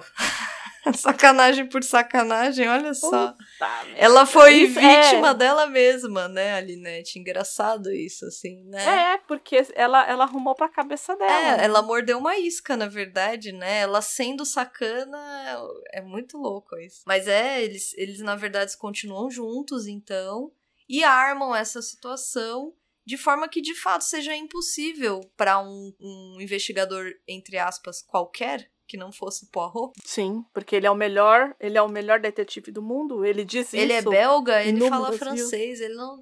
Ele é muito bom. Ele é muito bom. Ele diz isso mais, mais, Mais de uma vez. vez, exatamente. É até vergonhoso, às vezes eu falo assim, de novo. seu É, Poirot. lá vem ele. Seu porro de novo. Não, e né, esse livro, ele é um livro, ou uma obra, né? Que você fica o tempo todo, ai, lá vem. Lá vem o velho bigode. E lá vem, e lá vem. Porque é, né? E, mas, ele, mas, é, mas é feito de forma que eles não sejam considerados culpados, porque é, é um tiro falso que, que ela dá no, no, no joelho Na perna, do. Simon. Existe uma encenação, e no momento que ela sai pra procurar o, o médico, ele rapidamente é, entra na cabine da mulher e assassina a mulher e volta, e ele se dá o tiro. Isso, é ter muito sangue frio, né? É, né? É querer mesmo que a coisa funcione assim. E ele diz que ela é uma mulher muito controladora, que. Exatamente. é, Enfim, coisas que a gente já meio que desconfia, né? E ele parece. Ele se deixou levar por isso, por- pelo, pelo dinheiro, é lógico. Né, porque ela era muito rica e ele, enfim, eu acho que tem a coisa do ego também. Por que, que uma mulher dessa, o que, que uma mulher dessa quer comigo, né? Exato. Sim, É, não é? sim. sim. Claro que rola Ego isso, masculino, né? né? Mesmo, assim. Isso, isso. Ah, e, e nesse momento que Poirot, porque o Poirot ele vai entender isso mediante não necessariamente a morte da Lynette, mas a morte da camareira de- dele, dela. Isso. Porque quando ela dá, lembrem que a gente falou que ela dá a entender que ela viu alguém? Quando ela dá a entender que ela viu alguém, só estava no quarto o Poirot, um coronel, que é um coronel que ele encontra lá, né? E o Simon. Isso. Então, na verdade, ela está chantageando o Simon. O Simon se toca e ele conversa com a Jaqueline, que vai até lá e mata a camareira. Sim. Então, é, é um pouco via a camareira que o Poirot começa ali a, a juntar as peças e entender é, que, na verdade, o casal. Foi mais ou menos nesse momento aí também que eu, é, acho que um pouco antes, deduzi que eram eles, assim. Quando ela foi assassinada, porque até então eu não tinha lido nada, né, na época. Uhum. Então, é, porque antigamente, gente, não, não existe, sim, na época pré-histórica, é, não tinha internet, não tinha, as pessoas não falavam. Não tinha Google, né? Não livros, era aquela. Não tinha nada, não tinha nada. Era Então, tudo a gente mato. pegava um livro, pegava um livro na biblioteca e a gente rezava pro livro ser bom, entendeu? Porque a gente ia ficar uma semana com aquele É, livro sim. e aí a gente só ia ter um outro livro bom depois de uma semana. Que saudosismo dá falando isso, inclusive. É, é lá dos malucos da vida, né? Mas é. É, então, e aí eu logo que ela morre, eu, fa eu, já, eu já cantei a bola, eu falei, são os dois. Então, eu, eu considerei eles na hora. é, só que eu considerei eles numa nuance de várias coisas. Eu falei, ah, pode ter sido. Mas assim, na hora eu falei, ah, Mavar, né? E aí, conforme, conforme eles reataram, porque logo em seguida eles reatam, né? Ele, ele, ele, ele leva um tiro, aí ele chama ela na cabine, ele chama a Jaqueline na Isso. cabine e eles. Dá a entender ali, o Poirot entende que eles reatam, porque a Linette morreu e ele chama ela ali pra conversar, ela pede desculpa por ter dado tiro, tem todo aquele momento sentimental e eles reatam. Ali eu falei, ah, ah, não, isso aí. Entendi. Não, eu fiquei com aquilo na cabeça o tempo inteiro, porque eu achava os modos dele com a Linette eram era muito excessivo. Tá, exagerado. assim. Cuidado extremamente exagerado, entende? Uhum. Era, era falso. E eu falei. Ou, ou foi ele sozinho. Uhum. A, a- o meu, a minha primeira coisa foi: foi ele. Ponto. E aí, conforme as coisas foram andando, não, foram os dois. Mas é, ele, com certeza, pra mim, ele era um dos assassinos. Olha. Conforme. E, e a história do, do colar, né? é, que a gente acabou não fechando.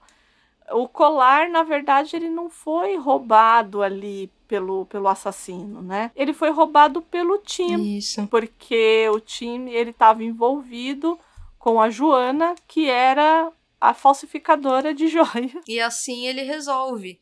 Só que o casal fica transtornado. Porque, óbvio, eles foram pegos, eles vão ser presos, etc. E. É, porque o tiro que o que que o Simon se dá, ele não é nenhum. Ele não é um médico, né? Então ele deu o tiro lá e, e o negócio dele ficou sério, né? Foi ficando sério conforme Avançou. a história foi andando, né? Ali no desfecho, esse desfecho para mim foi. Aí sim, aí eu não tinha como pensar nesse desfecho. É, eu também não. Eu Mesmo. também não achava. Carregam ele numa maca.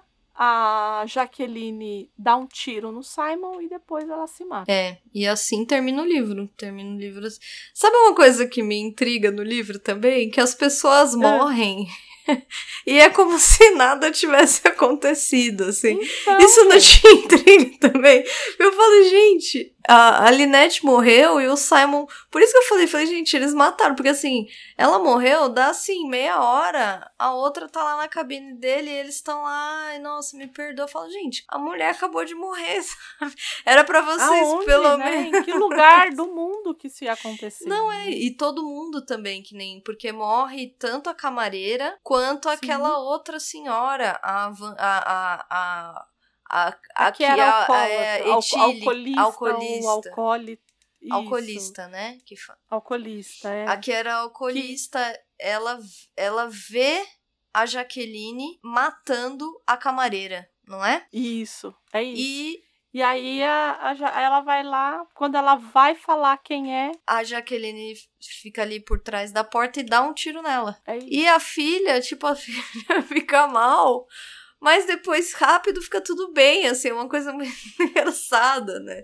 Porque eu, eu sinto... Mas, sabe, mas essa história da filha é muito boa, porque todo mundo fica assim, nossa, coitada, a mãe dela é, é, é alcoolista. Nossa, coitada, ela tem que, ela tem que Pobrezinha. aguentar. Pobrezinha dela. Então, é como se essa morte da mãe dela fosse um, um livramento, como Isso, diriam. tipo isso. O- porque eu fico pensando que, assim, a Agatha Christie não tem tempo hábil ali com aquelas páginas pra ficar chorando as pitangas. Então ela tenta ser prática, ó, morreu fulana, ó, é isso aí, então vamos resolver, vamos resolver o É crime.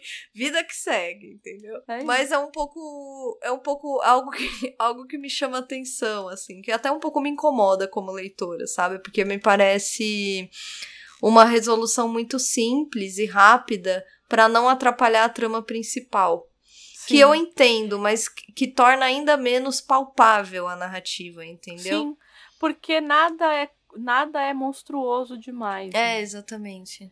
Porque quando a gente vai ler, por exemplo, o Doyle, é, ele tem essa chave do Total. nossa, fez uma coisa monstruosa, Exatamente. precisamos. Você E ele não exagera em, em outras Não. mortes, assim, em geral, ah, morreu uma ou sumiu uma pessoa, sabe? Isso. E isso. aquele é o crime, assim, e, e- e tudo Isso. gira em torno daquele crime e daquela, daquela grande tragédia, e, Isso. É isso. e assim termina o livro, né? Se você chegou aqui, até aqui, eu tinha um bordão no Perpétuos que era assim: se você chegou aqui e você não leu, você é um maluco ou uma maluca, mas É. tudo bem. É mesmo, é mesmo. A gente perdoa porque vocês fizeram companhia aqui pra gente, Não é? Não é? né? Você, Mas vocês estão de parabéns, inclusive, quem chegou até aqui. Mas leiam o livro. É uma experiência. Não sei se depois de ler tudo, não sei quem tem muito apego a spoiler. Eu confesso que não tenho. É, eu também não tenho. Só se é muito, muito tipo sexto sentido, aí sim. Mas Ah, é, fora sim. isso, que vai estragar toda a experiência. Sim. Mas fora isso, É isso. É, se você chegou até aqui e não leu o livro, bom, leia. ou vai assistir o filme, né? Que vai estar aí nos. A gente já fez propaganda, não estamos ganhando um centavo Nada, nada. Mas a gente gosta dessa coisa da adaptação, é uma coisa que a gente gosta. A gente não gosta muito das aulas, mas, É, fica a dica. mas a coisa da adaptação, né? Essa coisa de adaptar o, o, o- romance, o quadrinho, essas coisas, a gente gosta muito, até por isso que acabou virando livros em cartaz. é? Exatamente. Vá assistir ao filme. Assistiremos também, até pra gente comentar. Se você for assistir ao filme, comenta aqui. Deixe nos comentários, porque na gravação desse programa a gente ainda não assistiu o filme. Exato. Se quiser mandar um e-mail pra gente específico, não, não queremos mandar é, nos comentários, quero mandar um e-mail, manda para contato arroba livrosemcartais.com.br. Estamos também nas redes sociais, vai estar tudo aqui no post, né? Então, para dúvida, pergunta, ameaça não, porque ameaça na internet já tem muita, não estamos podendo Nossa ligar, lidar com isso. Agradecemos muito todos que estão aqui até agora Não é? e ficamos por aqui com a Agatha Christie. Até a próxima, né, Andréia? Até o próximo programa daqui 15 dias. E aí, fiquem de olho nas redes sociais. Por quê? Porque a gente vai começar a dar dica dos próximos episódios. E aí, quem sabe vocês não dão uma lida antes pra, pra gente. Quem sabe a gente não monta aí um clube do livro. Quem sabe? Vamos É- pensando nessas Eu coisas. acho aí. uma delícia quando a gente conversa com quem com quem leu a mesma coisa que a gente, porque a gente troca tantas impressões que eu acho que vale a pena. Se vocês tiverem como ler, ou, né, ah, já li o livro, é, e você vê que a gente vai fazer um programa sobre, ou fez um programa sobre, eu acho que a experiência é outra, realmente, sabe? Então, terminamos por aqui. É isso. Até a próxima, Até. gente. Tchau, tchau.